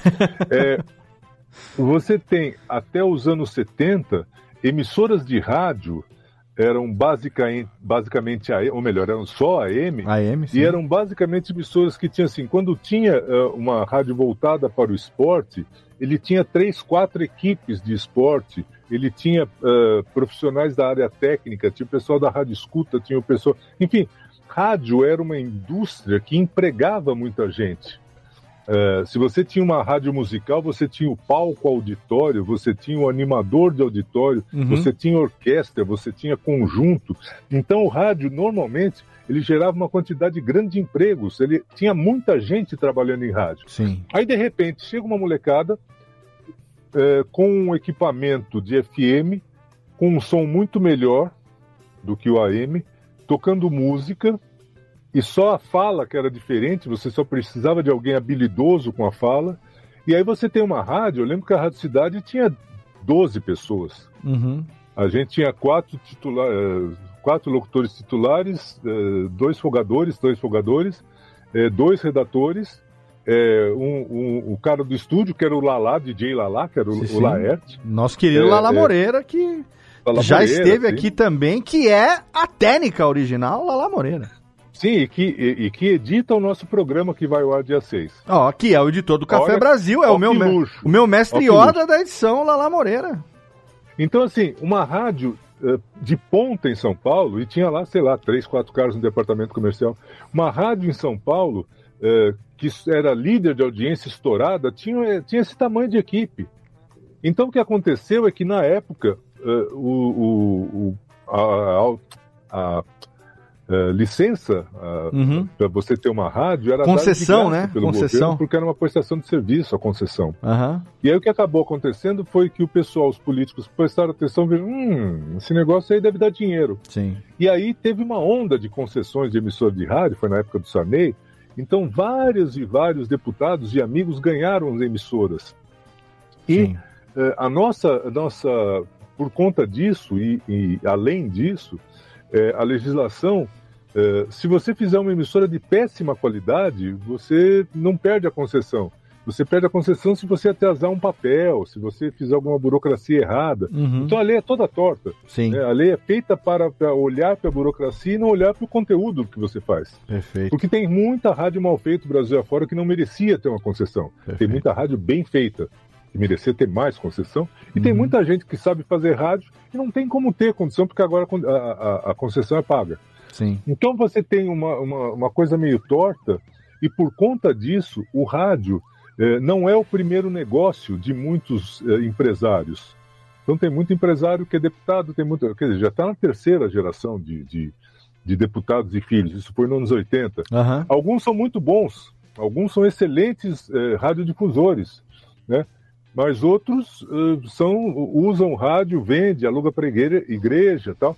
Advogam Então, em causa própria. Exatamente, e faz política e tal. Então eles têm um outro uso do rádio. Então essa, em 8 mil, 10 mil empresas, eh, 5 mil, 4 mil e poucas eh, comerciais, você tem uma parte que não, não, não trabalha bem com o rádio. Uhum. São rádios que eu chamo de zumbi. Eles passam um ano e meio andando, né, vagando pelo universo, chupando o cérebro Uhum. e, e vendendo anúncio por um preço aviltante, atrapalhando a vida das outras emissoras mais competentes da região, que têm mais equipe, que fazem rádio melhor e que não conseguem dar conta de acompanhar a concorrência da outra rádio, Perfeito. que pode ter uma audiência próxima porque faz jabá com sertanejo. Uhum. Porque hoje você tem no interior, da mesma maneira que você tem criadores, né? Você tem pecuaristas, aquele pessoal que engorda gado, hoje você tem pessoal que engorda dupla. Sim. Porque o lucro é o mesmo. Você pega uma dupla bem magrinha, dois caras que cantam bem, aí vai, é, passa o cara no, no, no- no- pessoal que compõe música, passa no pessoal que veste. Ah, você vai ter barbinha recortada, você vai ter o cabelinho com, com penteadinho, você é fulano, sempre fica do lado esquerdo, você é fulano, sempre fica do lado direito. Aí começa, circuito de rodeio, pega desde aquele rodeio mais sem vergonha, vai indo, vai indo, até chega nos maiores, Jaguariúna, eh, Barretos e tal. Então, e eles vão indo, quando eles estão bem pequenininhos, eles trocam o espaço na rádio, execução em rádio, por um show no futuro. Uhum. Então, a rádio dá uh, umas tantas execuções, e daqui a pouco, esse cara, quando já está chegando num ponto em que o show dele vai custando 20, 50, 100, 200, 300 mil reais até, até o infinito, aí ele volta para aquela cidade e dá um show para a rádio, e a rádio enche um lugar, ganha dinheiro, e assim vai, a indústria se se se, eh, se retroalimenta. Né? Uma permuta, né? Exatamente. Então, assim, uhum. assim, é uma espécie de jabá pecuário. Sim. Né? Porque você engorda as duplas, você tem um empresário por trás da dupla, que é quem põe dinheiro, quem paga a roupa, quem paga os, os produtores, quem paga os compositores. Você tem lugares, você tem escritórios de composição, né? Tanto é que hoje você tem, você vê no, no, no sertanejo, uma música tem oito autores, quatro autores, oito pois é. autores. É né? Porque é feita num, num processo, num mesão de, de roteiro. Processo semi-industrial até, né?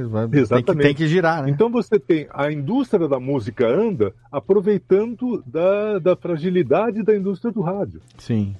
Porque se o rádio tivesse o pé na terra de entender que tem, ela vai ter audiência fazendo sertanejo, mas você em outra rádio você vai pegar outro público e vai ter uma outra audiência fazendo, sei lá, rock ou pop ou sei lá o que tipo de música, uhum. você teria uma concorrência saudável. Mas Perfeito. o que acaba acontecendo é que você tem uma rádio que paga mal aos seus uh, apresentadores, é, é uma rádio que é vista como, em muitos casos, e de novo, tem monumentais exceções. Eu estou falando só da banda claro, podre, claro, tá? claro. Né? Tem muita rádio bem feita, muita rádio bem feita. É, até porque é feita por malucos, né? Até porque é feita por, por gente que é viciada em rádio. Pois é. Porque, teoricamente, rádio bem feita não dá lucro. Pois é. Né? Ela só vai dar lucro quando você for um supergrupo nacional, uma rede. Aí uhum. dá dinheiro, então dá mega prejuízo. Aí é do jogo. Sim. Mas você tem rádios no interior que tem investimentos que são completamente desproporcionais ao lucro, mas é, o prazer de fazer rádio bem feito faz com que grupos de dezenas de anos mantenham rádios muitíssimo bem feitas. Sim. Mas o grosso do rádio brasileiro, ele hoje é um rádio medíocre. Uhum. Né? É, é ruim falar isso perto do aniversário, mas a gente precisa, precisa mostrar os parentes ruins também da claro. gente, né? A gente, a gente fala da, da banda ótima, a gente faz a gente faz radiojornalismo de ponta no Brasil, a gente tem rádios musicais muito muito boas. Tá certo que aí tem aquela coisa de velho, né? Ah, nossa turma era mais criativa, sabe? Uhum. Porque assim, a gente entrava com tesão para fazer rádio, a gente chegava na rádio, o que, que a gente vai fazer de novo hoje? Que que a gente... Era um mundo que estava se, se descortinando à nossa frente. Sim. Então eu tenho essa coisa meio velho, meio caduco, meio azedo, né? De, de tio. É, menino no meu tempo era melhor, porque assim, eu não, não sei se essa turma hoje tem o mesmo tesão de fazer rádio que a gente tinha. É. Eu lembro de um dia que a gente não tinha porra nenhuma, um dia tava andando meio besta, aí tava eu com o Serginho no estúdio, tocou uma música da Baby Consuelo, aí eu comecei a conversar com ele, e ele falou, vamos inventar um negócio. Aí eu falei, vai, vai dizendo que no final do horário vai ter uma, uma notícia surpreendente. Não dê, não, não vai chamando. Aí eu levei um texto para ele, é, não sei se vocês lembram, joga no Google, por favor, meninos. Baby Consuelo, que hoje chama Baby do Brasil, e Pepeu Gomes. O Pepeu Gomes está com a mesma coisa porque o cabelo Sim. ele comprou igual que ele tinha, então tá tudo, tudo igual. Boa. É, então, na época, os dois eram aquela coisa de cabelo colorido, recortado, tal, os dois com aquelas roupas, com, com, com aquelas ombreiras imensas. Sim. E eles tinham sido barrados na Disneylândia, lembra? Sim, Por sim. fazer concorrência desleal ao Mickey. Né? Não deixaram entrar aquelas figuras vestidas daquele jeito. Não, mas a gente é assim mesmo. Não, não, não, não. Vocês estão aqui de sacanagem. Então aí eu juntei alguns argumentos e a hora que o Serginho entrou com o texto, né? Agora vamos revelar uma notícia é, muito importante, muito impactante na nossa vida. Pepeu Gomes e Baby Consuelo são a mesma pessoa. e aí, entre os argumentos, a gente dizia: Uh, por que, que eles são a mesma pessoa? Se cada um lança o disco, aí que tá. Dois discos vendem muito mais. Por isso a indústria resolveu separar os dois e cada um lança o seu disco e de verdade os dois são. Uma bobagem absoluta. Sim. A gravadora ligou, ligou gente. Mas enfim, a gente criou uma, uma coisa, aquilo deu telefonema, aquilo deu uma repercussão louca, e era uma monumental bobagem. Sim. Né? Besterol Então, assim, total. Que, que hoje talvez renderia um belíssimo processo a vocês, hein? Claro, claro. É, a- aí entraria uma coisa do. é, a gente não estaria. Sei lá qual é o problema que a gente ia ter, mas a gente ia ter problema. É, tudo que a gente fazia nos anos 80, se a gente fizesse hoje, 80% Ah, seria certeza. processo. Mas eu, eu percebo muito essa de tesão do pessoal. Às vezes eu pego o pessoal no meio da tarde, nos horários que talvez não sejam fortes, e o locutor ele, ele não tem aquela alegria na voz, ele não tem aquele. Ele simplesmente ele tá lendo, ele fala, e tocou agora YouTube, Sunday Blood Sunday, e agora 7h15, fique com. Então. Você vê que não tem mais, né? Mas E o. São, Eu te, são eu acho pessoas que... que... você não sente o, o tino dela pra coisa. Você parece, tem do outro lado. Parece um recepcionista do- de uma clínica. É. Do outro lado, você tem os programas falados. Sim. Os programas falados são exceções que surgiram a partir do momento que juntou a AM com o FM, né? Sim. O AM eh, passou a ganhar, ganhou frequências no FM e aí começou a aparecer mais rádio falada. Aham. Então a Jovem Pan né, teve a sacada, 89 teve a sacada, então hoje as todas as rádios agora estão fazendo programas eh, com gente falando. Uhum. Mas aí esse programa com gente falando, ele, ele pegou a dinâmica da internet. Exatamente. E Onde aí, gente falando, nem sempre gente está falando coisa que preste. é, e assim, é, o que acontece, eu, eu recentemente gravei um programa, não foi ao ar ainda, mas vai ao ar agora ainda esse mês, lá com, com o Mauri e tal, da, da Rede Geek, para falar exatamente sobre, ainda, né, nessa coisa da celebração do, do centenário do rádio e tal. Eles, sabendo que eu sou um cara apaixonado pelo rádio, me chamaram para gravar. E aí, num determinado momento, ele perguntou para mim, falou, Léo, com tudo que você construiu ao longo desses 14 anos, radiofobia, o seu trabalho, se firmou como podcast, porque eu levanto, eu, Léo, a bandeira de que eu, hoje, né, eu me realizo 100% como radialista fazendo podcast. Já há vários anos, inclusive. Não só por ter construído o negócio, mas é uma, é- eu, eu tô aqui no Radiofobia, eu sempre falo isso sem medo de ser feliz. Este programa que nós estamos gravando aqui, esse episódio aqui, provavelmente vai ser é, o 335, se eu não me engano. 335 programas. Se eu ganhei alguma coisa com três ou quatro episódios ao longo desses 14 anos, foi muito. Poucos anúncios eu tive nesse programa. Esse programa não me dá, não me dá grana. Não me dá, nunca me deu. Porra, Léo, mas esse programa não te dá dinheiro. Por que, que você continua fazendo ele durante 14 anos? E eu não, não É. pretendo parar. Porque ele me dá prazer, porque ele me dá, ele é a vitrine, porque ele mantém a alma do radialista aqui, ativo, vivo. Isso que eu tô fazendo aqui agora, eu tô botando a trilha, tá aqui no fundo. A trilha tá tocando aqui, se eu quiser eu paro, eu corto a trilha, eu boto, rev... oh, apertei o botão errado. Reverb, bota aqui, trilha também, tira, tal. Eu, eu tô brincando aqui como se eu estivesse no rádio, eu tô, estou fazendo, né? Eu fiquei feliz quando na, no começo do programa o Vitor lá de Belém do Pará, tá acompanhando a gente aqui na live do YouTube, falou, hoje a qualidade do áudio tá excelente, legal, eu, eu quero fazer no padrão que as pessoas escutem isso e aí sim falem, olha, eu quero ter um programa assim, como é que eu faço? O Léo tem uma empresa que produz esse tipo de conteúdo, porra, então vamos procurar ele e é- entendeu? E aí tá o negócio, mas eu não deixo de fazer os meus programas, conversar com as pessoas que eu quero conversar, trazer o conteúdo que eu quero trazer. E aí o Mauri perguntou, Léo, nessa realidade, se hoje uma emissora de rádio chegasse pra você e oferecesse pra você um horário, um espaço, pra você ter um programa lá na rádio dos caras, você aceitaria? Falei, hoje em dia não aceitaria mais.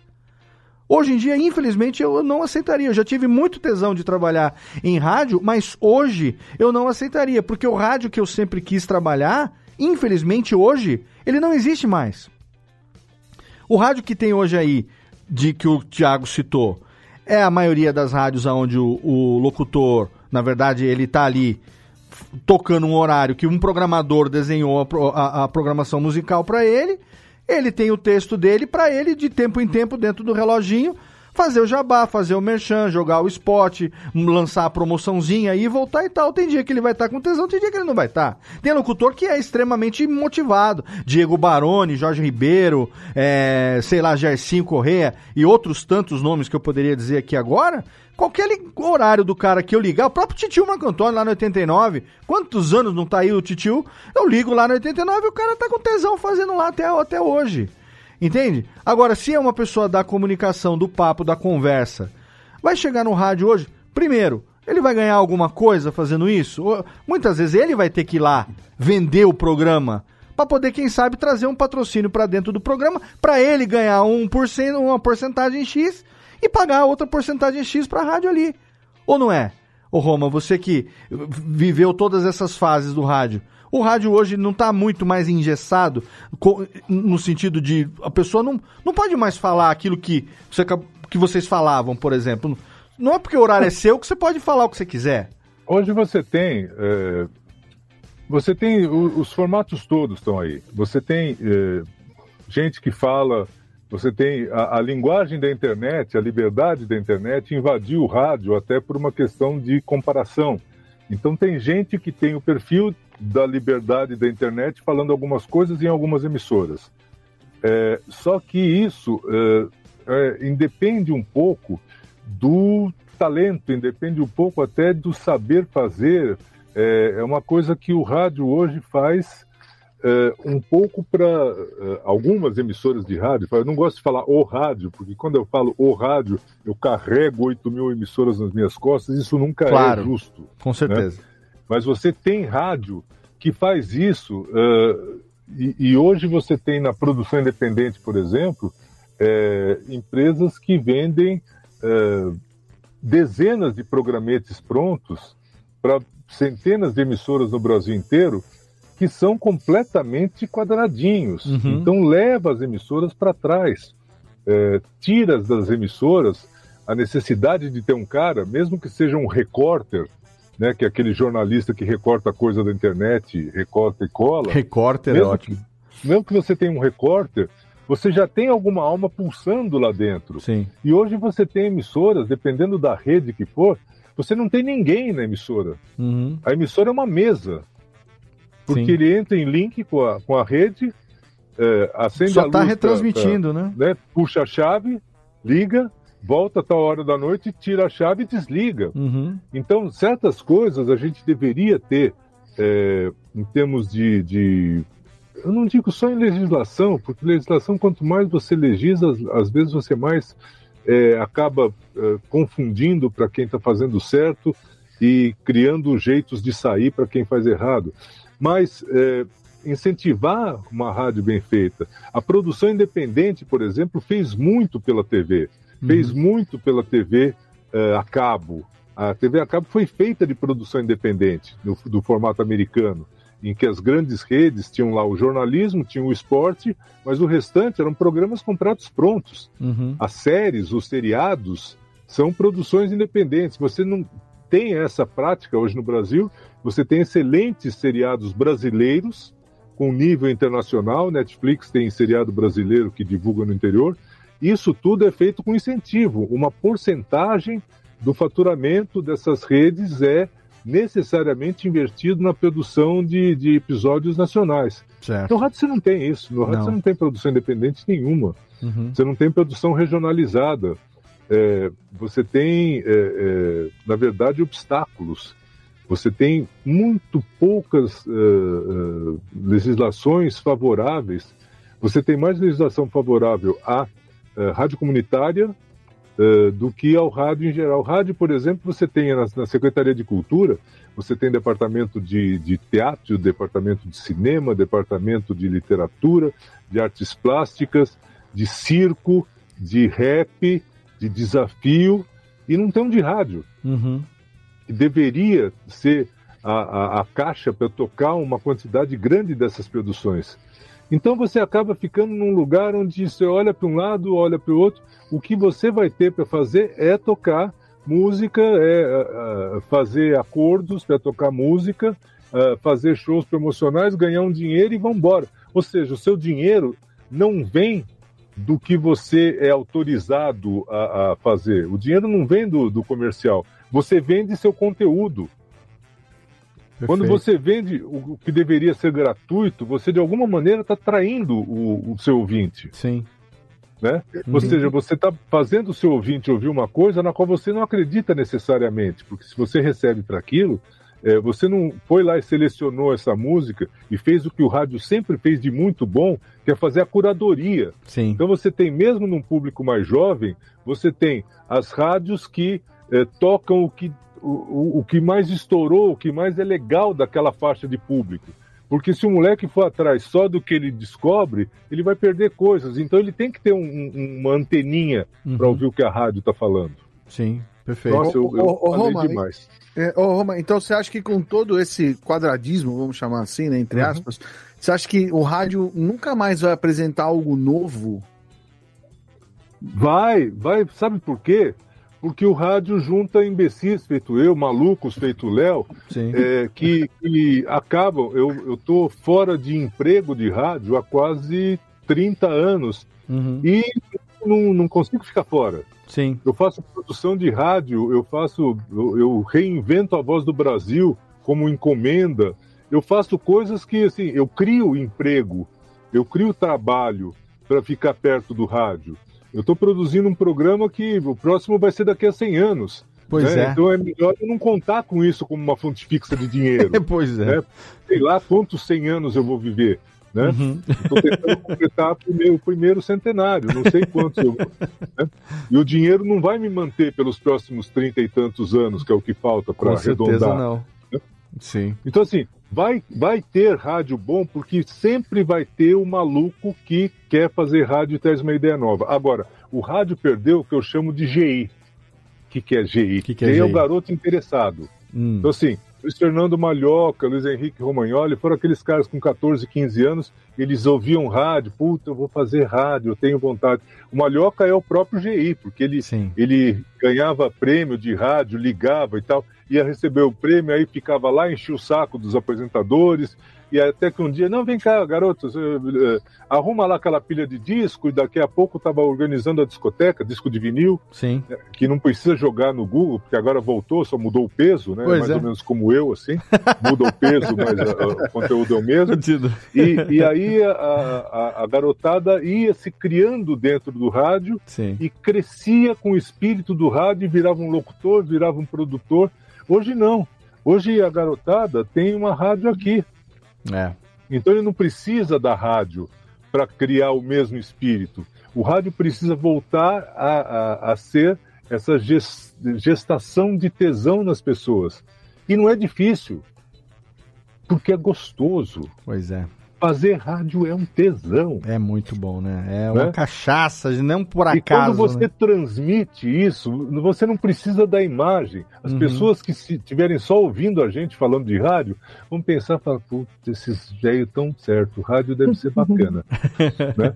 Então, é, é, quando você fala, Júlio, se não vai nunca mais ter aquele rádio, eu me recuso a pensar assim, é, mesmo que essa recusa me leve daqui a algum tempo a um. Não usa mais asilo, né? É, enfim, Não. Casa de repouso. Casa de repouso. Casa de repouso. Me leva Casa de acolhimento, é casa de É, acolhimento. Um cuidador e tal, essa curandador, cuidador, Exato. todos esses. Vai Exato. ter, sempre Que- vai ter. Exato. O problema é que não- o ambiente é contrário. Isso não vai ser uma coisa que vem uma corrente positiva, como foi nos anos 80. É, tanto é que você vê, é, hoje, qual é o flashback que é mais ouvido? Anos 80, porque a gente criou uma cultura. Pois é. A gente determinou um padrão de tipo de música que as pessoas ouviram e levaram pela vida inteira. Toca-se muito mais flashback dos anos 80 do que flashback dos anos 90, dos anos 2000. Quem, verdade. quem, quem era dos anos 90? Ah, tem fulano, tem ciclano, tá? Claro que tem, eu tô, eu tô generalizando, mas é, eu vi uma pesquisa do, do YouTube, talvez não, do, do Netflix, não, do, do Spotify. Spotify. Que hoje você tem muito mais gente ouvindo música velha do que música nova. Pois é. É, os nossos filhos escutam as nossas músicas dos anos 80 e eles acabam, de alguma forma, em algum Eu acho tudo com cara de repetido, levando sabe? isso. Parece tudo cópia. Eu acho tudo com. Tudo me soa como alguma banda que já existiu Sim. e como Que surgiu fossem nos anos 80. apropriações. E que, é, exato. E daí, tanto é que eu falo pra minha filha, você tá, escuti- tá escutando Depeche Mode? Não, eu não sei o que. Então escuta Depeche Mode que você vai ver. Ah, e ela vai ne- dizer, nossa, é bem parecido. E eu, é, mas é isso aí. Nesse ponto eu dei sorte, viu? É. Acho que os meus filhos, de tanto ouvir no carro e em casa e tudo, os meus filhos até, não, o Lorenzo outro dia eu tava levando ele na escola, é, ele tava pedindo pra, pra tocar The Police. Aí, Mano, porque ele sabe, minha, né? filha, minha filha ontem tava cantando Legião Urbana, que é o orgulho de um pai. Ele gosta, fala, pai, ô, pai, toca aquela do, bota aquela lá do Message, Message, Message. Mas que message, é, É, message the bottle. bottle. Ele adora ficar cantando. ah, não, não é nada message, não. Ele fala do SOS. I send an SOS. E ele não sabe, ele fica. SOS, SOS. Ele fica no Imbromation. Ele só fica no SOS, SOS, SOS. Aí fica, vira, tudo vira SOS. isso é muito legal, né? O Roma tava me lembrando aí de umas coisas. Eu tinha o telefone da rádio no dial automático do telefone para não ter que ficar discando. Sim, já pup, apertava ali, né? E daí eu, chegou uma época que quando tinha Transamérica aqui em Santa Maria, é, eu tinha ganhado tantas coisas. Eu já tinha ganhado o adesivo, já tinha ganhado a camiseta, o boné, toda a parafernália podia sair uniformizada de Transamérica. Sim. Que um dia o, o, o DJ me disse: vem cá, vem aqui na rádio, escolhe um CD pra você. Porque eu não tenho mais o que te dar. Olha só. A Jéssica já. Se você tivesse pedido um horário na rádio naquela época, hein? Eu com os meus 12, ca- não, 14 anos. aí- A Jéssica Então, você já era automático, fazia assim, ó. Transamérica 10 e 20. ela já Se ouviu. a Jéssica ganhasse prêmios na rádio, como ela recolhe bichinhos na máquina, você vê o prejuízo É. dos caras. Olha só. Isso é Ah. recorrente esse comportamento, né? Dá um vício em alguma fase da vida. Assim, eu Ô, Gé. Vou, levar pra terapia. Aproveita que você tá com a palavra, Gé, e faz a tua pergunta pro Roma, porque eu acho que é bem legal que você tinha separado aqui também. Eu tava pensando assim, você precisou, é, né, passou por um processo de revitalização da Voz do Brasil. Uhum. Então, na sua crítica, como escolher o que fica em termos de valores, aquilo que você quer passar, e o que de fato vai ser é, remoçado? Olha, sabe? em, em 2003, eu, eh, eu fiz a campanha de rádio do, do presidente Lula, eh, e foi uma campanha que foi muito, teve uma visibilidade muito grande, então, e simplesmente porque eu importei algumas coisas que se fazia em rádio para fazer em campanha, eu não inventei nada. Uhum. Eu só fazia o programa das sete diferente do programa das 10 da manhã, porque o público era diferente. Sim. Eu só- enfim, eu, eu apliquei algumas coisas do rádio.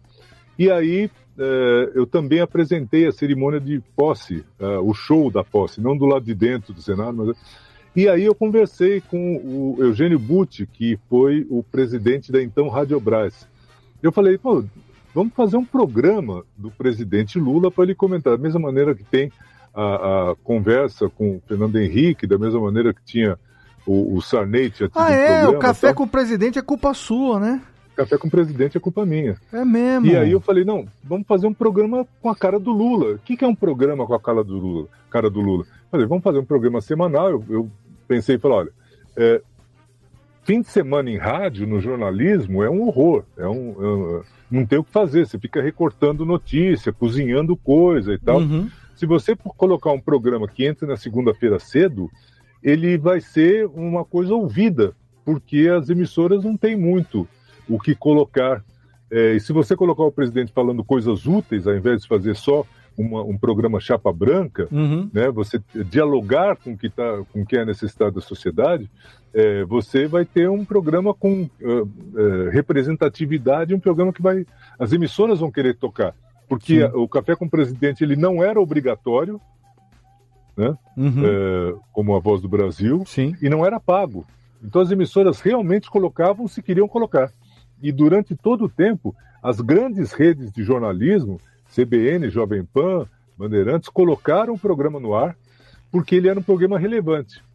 Então, seis minutos foi o tamanho que a gente achou, porque era um tamanho que não era nem um bloco, nem um programete, era um, um tempo legal. E, e o presidente Lula fala bastante, inclusive quando a gente gravava sem roteiro, que era o que acontecia quase sempre, ele gravava 20 minutos, meia hora, eu tinha que sair fazendo, montando e tal, para dar os tais de seis minutos. Tem que fazer. E, tem que e fazer. com isso. Você que se vire, aí Roma. Você que se vire. É. Faz a tua e aí mágica. o Eugênio Butti falou: Eu tenho um desafio para você que é deixar a voz do Brasil uma coisa mais cidadã. Olha aí. eu falei: "É, Isso significa menos chata, né? É, isso significa menos chata.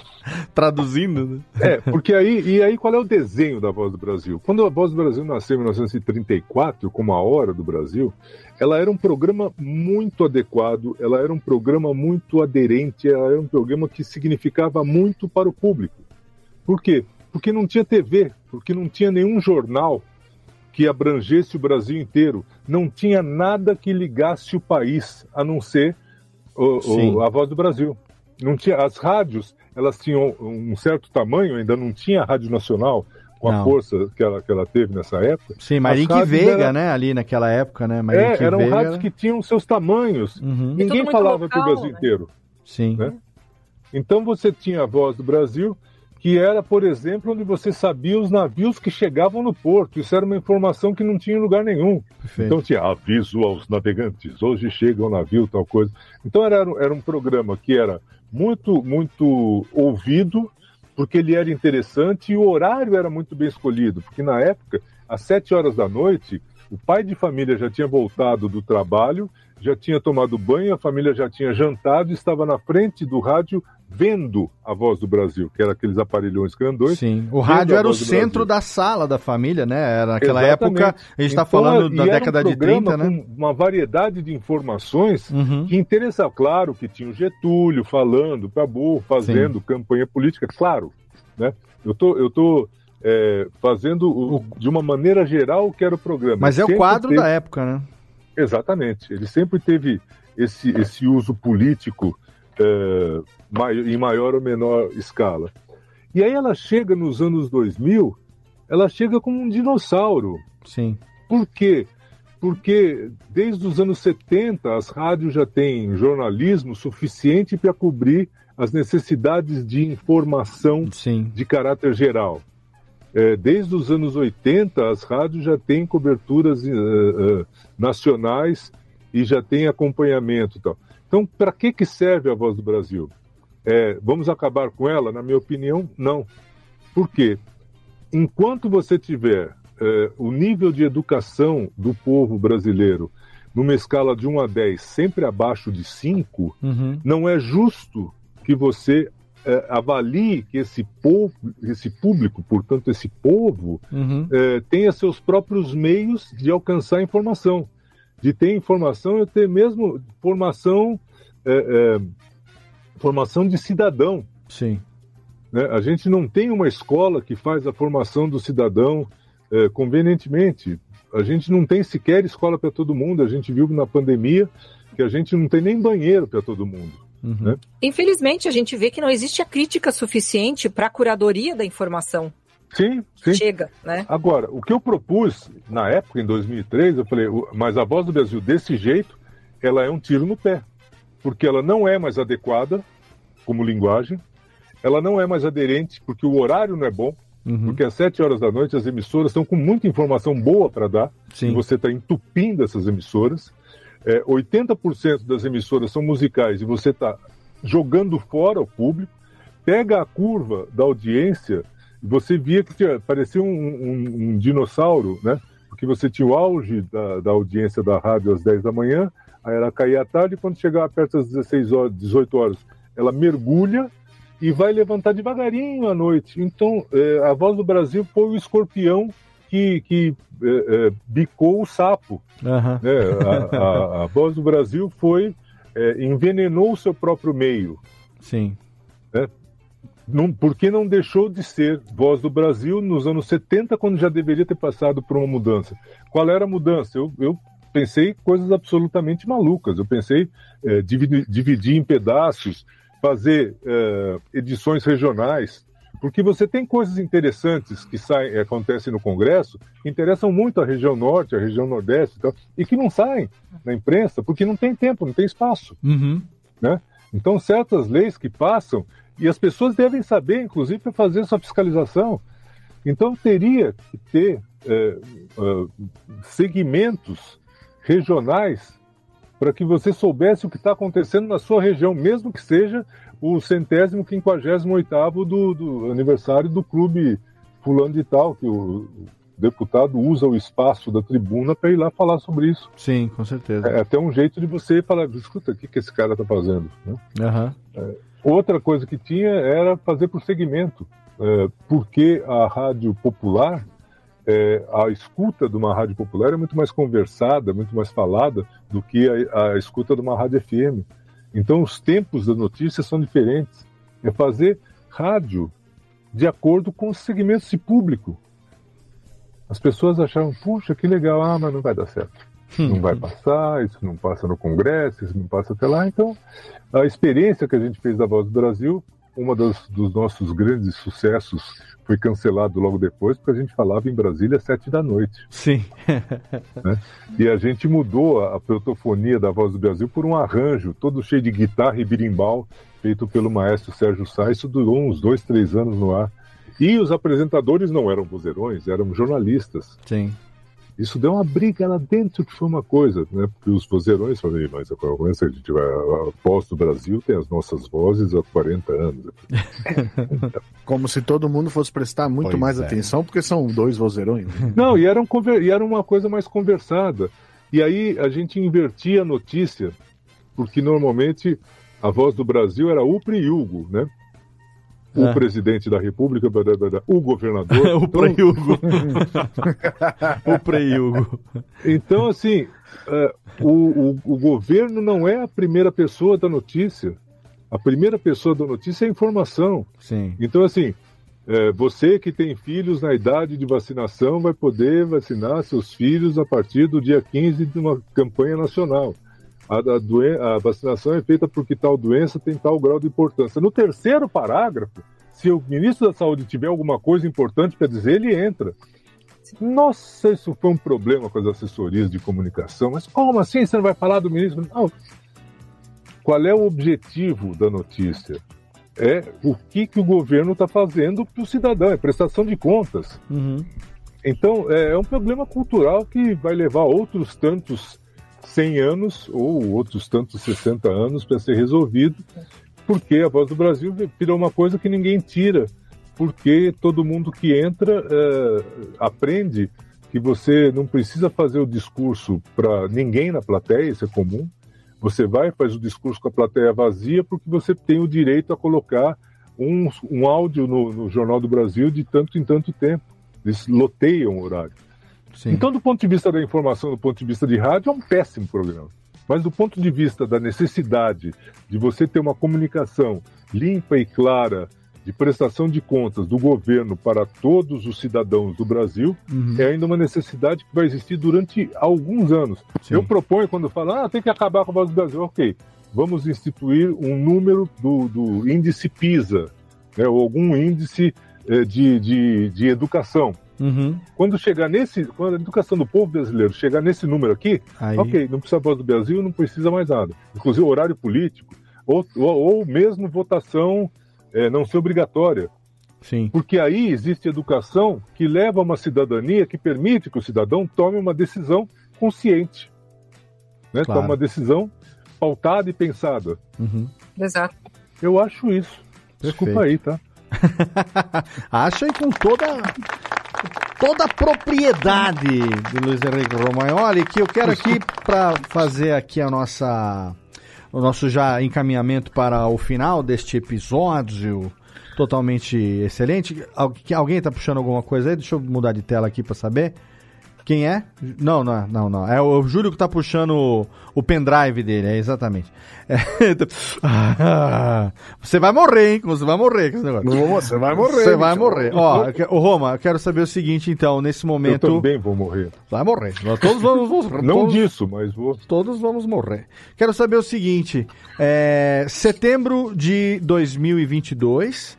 Você está aí trabalhando ativamente, inclusive quero agradecer por ter cedido aí essas duas horas de uma segunda-feira que eu sei que está corrida. Delícia. comecinho aí da campanha, né? Então você está fazendo a campanha de rádio pro, pro Haddad e tal. Então, É, são, são trabalhos, inclusive, é, é, que são muito criticados, mas do ponto de vista da. Não só. Eu, eu me sinto bem fazendo campanha eleitoral, Sim. porque normalmente eu tenho algum filtro. é, eu não tenho partido para fazer campanha. Eu fiz campanha para dezenas de partidos. Sim, sim. Tem alguns que eu não faria de jeito nenhum. é, principalmente por não porque eu não gosto, mas principalmente porque eu não sei fazer campanha daquele jeito. Sim. Isso é um filtro que para mim já me garante um prazer de trabalhar, Uhum. mesmo que eu tenha divergências em relação ao candidato. É, quando você gosta do candidato, a situação melhora. É, mas é, é uma produção é, que ainda mantém padrões de qualidade, porque a gente precisa é, fazer com que uma quantidade muito grande de gente goste né, do que você está propondo de áudio. Sim. Então você precisa fazer um trabalho bem feito, e é isso que, que acaba dando prazer, né? Com certeza. E assim, é, eu, eu sou suspeito pra falar porque você sabe que eu gosto de você, sou teu fã. Se Você é, para mim, é, não, é, não, é, não é uma relação de fã e, sabe, ídolo e fã, é uma relação de, de, de, de mestre, discípulo, de professor, de irmão mais É velho. amigo. É amigo, querido. Você sabe o quanto que eu gosto de você, com a gratidão Sim, que eu tenho por você. É, eu queria que você contasse um pouco do, do, do, de- do como você vê esse momento agora pra gente poder encerrar. Claro que ali daqui a pouco nas despedidas vou pedir para você deixar os links, o serviço todo de, enfim, de, internet tudo mais, mas eu queria que você deixasse aqui uma visão sua de como que você enxerga os próximos 100 anos do rádio, ou o que você gostaria que fosse. Assim, é, como uma pessoa que viveu o rádio ativamente, que ainda vive, né? Você não tá atrás do microfone, você não tá na emissora de rádio, mas você tá fazendo é, um, um produto pro rádio. Você acabou de produzir aí esse, e- esse programa especial que as emissoras paulistas vão eh, veicular no, a- no dia seguinte à publicação desse episódio, 6 de setembro, véspera do centenário. Tá fazendo campanha é, pro rádio que quem ouve, quem, quem, quem tá andando de carro, ouvindo rádio e, e ouve a campanha, você sabe o que aquele produto ali, ele é pensado para aquela mídia, ele é pensado para aquele, o público que vai estar de manhã é um público, o público que vai estar no fim da tarde é outro, muitas vezes e tal. O cara que ama o rádio, que ama esse meio, né, e que tem isso no sangue, o que que você pensa daqui para frente, o que que você gostaria que fosse? Olha, o, o rádio ele é um jeito de fazer, ele não é um aparelho. Então, daqui para os próximos 100 anos, se você considerar que hoje a Apple já considera eh, fazer o, o iPhone sem que tenha um aparelho físico, Uhum. né, esse aparelho aqui ele está condenado a sumir em menos de 10 anos. Sim. Para onde a gente vai? é, eu acho que a gente vai acabar com chip, acho que a gente vai acabar com é, implante Black Mirror, né? É um, é um futuro é, que vai ter as coisas boas e as coisas ruins. Eu acho que a gente vai estar cada vez mais dentro da linguagem. A linguagem de rádio vai acabar se misturando de novo com as linguagens das quais ele foi separado no berço. né? O podcast foi separado do rádio Sim. no berço, porque o jeito de fazer é o mesmo. A gente está aqui fazendo uma rádio deliciosa, com muita conversa, com coisa boa. Tem imagem, tem, tá bacana, mas a imagem é submetida ao som. Sim. O que manda é o som. A imagem Então, aqui é assim, só um plus a mais. Como diria Bem meu, bolado como diria meu tio. usar? É meu tio que usa, é um plus a mais. Sim, É. o tio do pavê. O tio do pavê.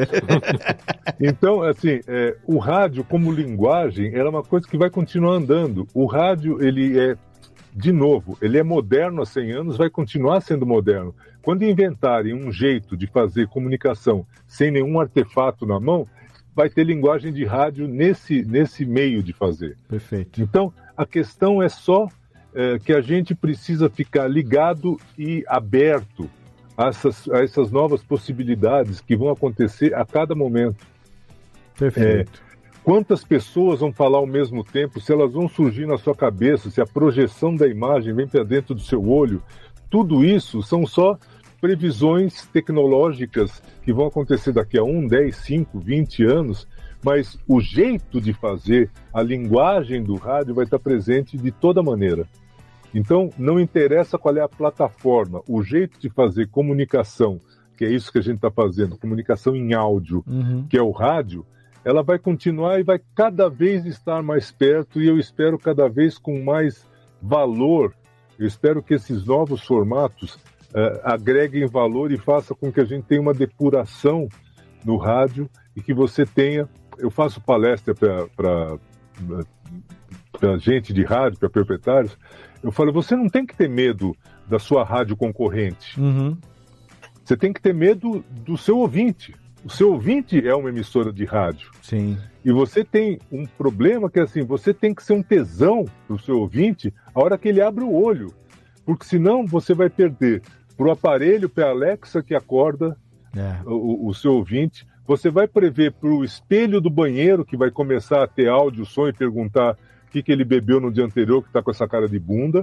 né? O, o espelho do banheiro vai falar com a gente. O aspirador vai falar com a gente. A Alexa vai sair andando atrás da gente. Sim. Então, assim, todos esses meios vão ter áudio. E é bom que esse áudio seja da sua rádio. Senão você perdeu a audiência do seu ouvinte, você não pega nunca mais.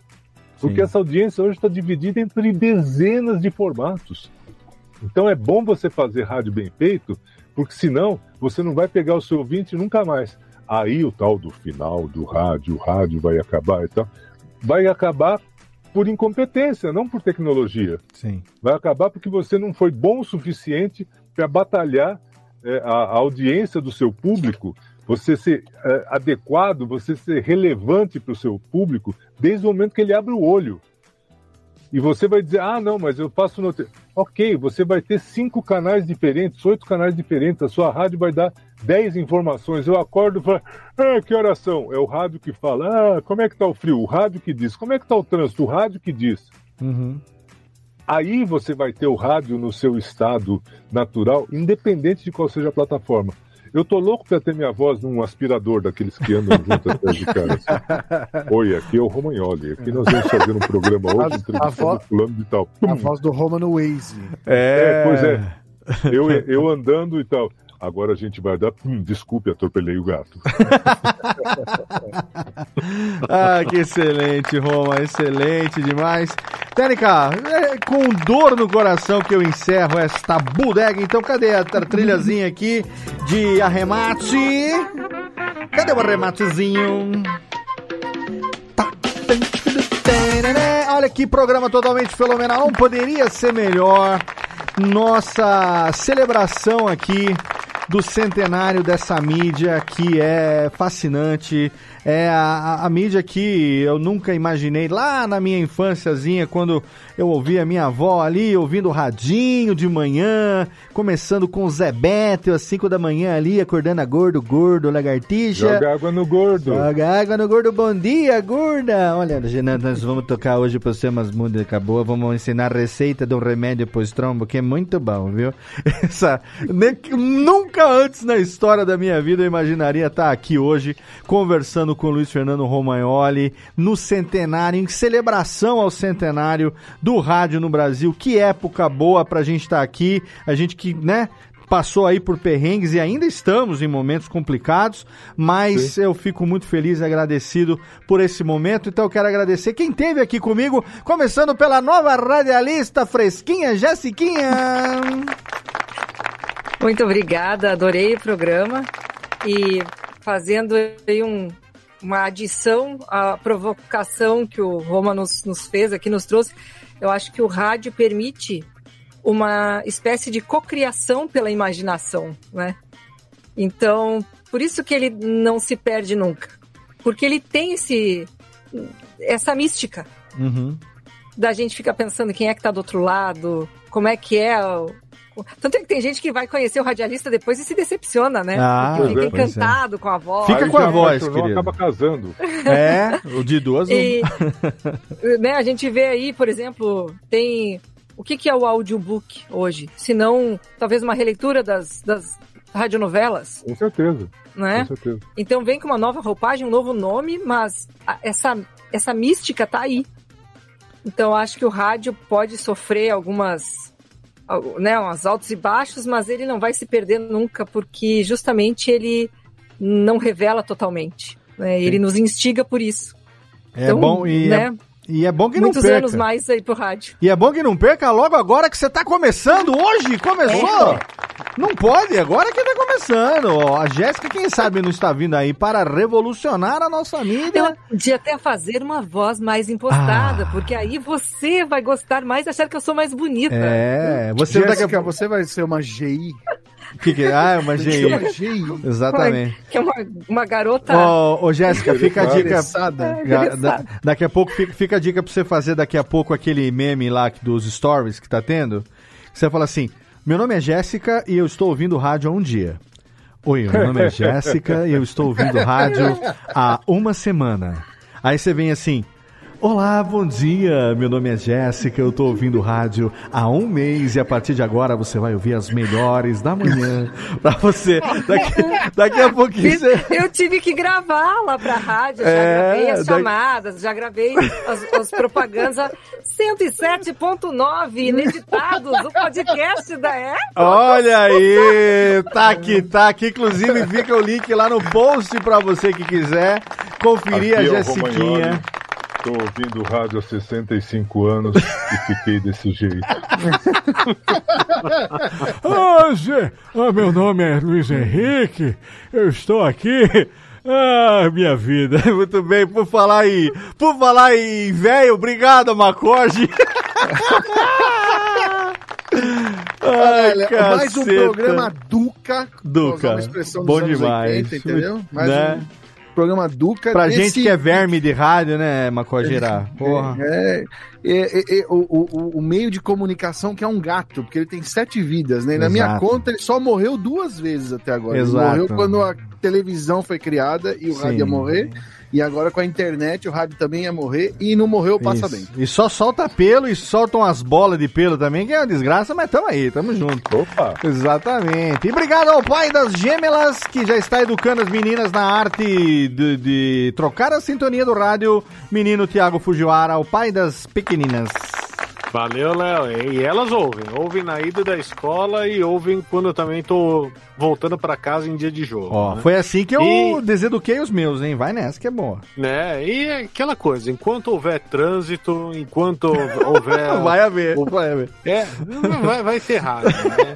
E o rádio ele tem esse negócio, né? Ele é. O, o que eu acho muito legal é que ele é companheiro, né? A, a- a TV você não se sente próximo do Rodrigo Faro, Não. você não se sente próximo da, da Eliana. Mas aquele radialista que tá contigo todo dia, você você sente que você conhece aquele cara, né?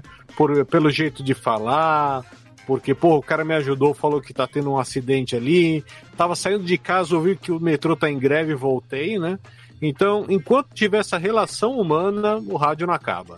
En- enquanto tiver trânsito e primavera, verão, outono e inverno, o rádio existirá.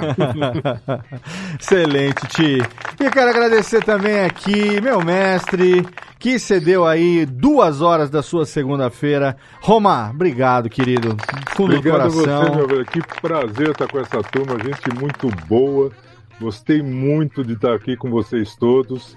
E chama de novo que eu volto. Obrigado, obrigado. Eu quero gravar presencial com você. tem, eu né, quero, pra- pra- eu quero levar o equipamento, com o meu, meu gravadorzinho, os microfoninhos e tal, sentar numa mesa, pegar aí uma taça de vinho juntos e aí fazer uma gravação ali tete a tete que aí sim, aí depois edito, boto musiquinha. Essa não precisa de, de, Oh, de técnica. bacana. Depois a gente edita e tal. Quero agradecer demais. Eu quero que você deixe aí o, o contato. Quem quiser eventualmente conhecer toda a onda, você, a praia, a piroca. Quem quer conhecer a piroca do Roma, como é que faz aí? Brincadeira, eita! Você sabe que a gente tá, a gente tá num, num, num, num formato. Eu tô refazendo tudo, né? Aham. Eu tô refazendo o site, tô refazendo todas as coisas. Então, assim, o jeito mais fácil é ma- e-mail, olha que coisa antiga. Olha aí. lhroma.gmail.com.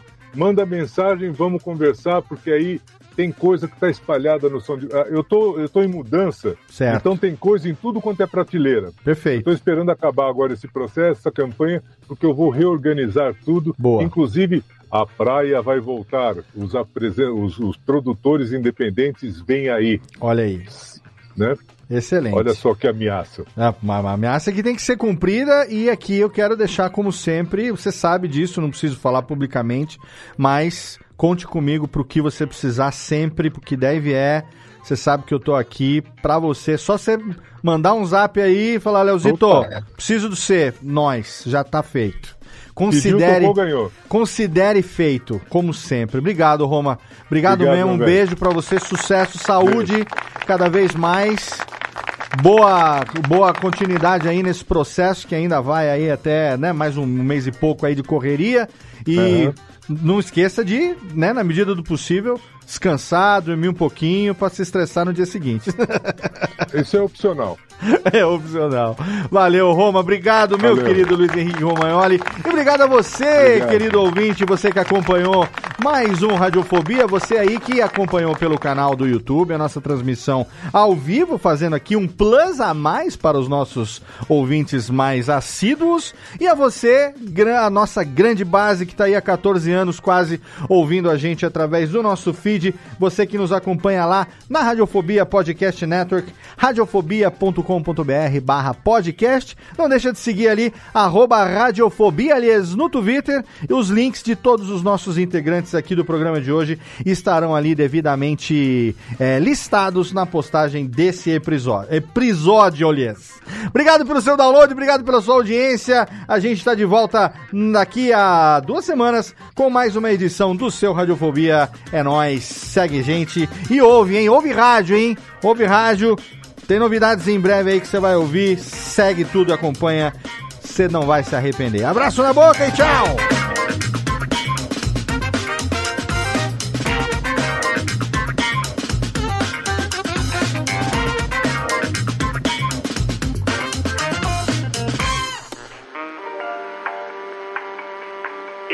Podcast foi publicado pela Radiofobia Podcast Network.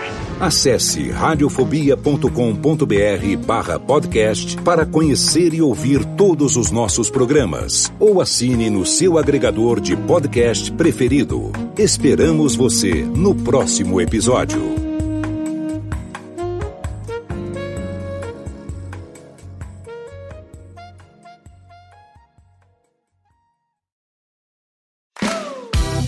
Eu sou Léo Lopes e quero convidar você a ouvir o Pod Notícias, a sua dose semanal de informação sobre o mercado de podcasts no Brasil e no mundo. Um podcast curtinho de 15 minutos com o resumo de tudo que acontece nesse universo do podcast que cresce a cada dia e que chega até você toda segunda-feira às 7 horas da manhã no seu agregador de podcast preferido e também no YouTube. Acesse agora em podnoticias.com.br.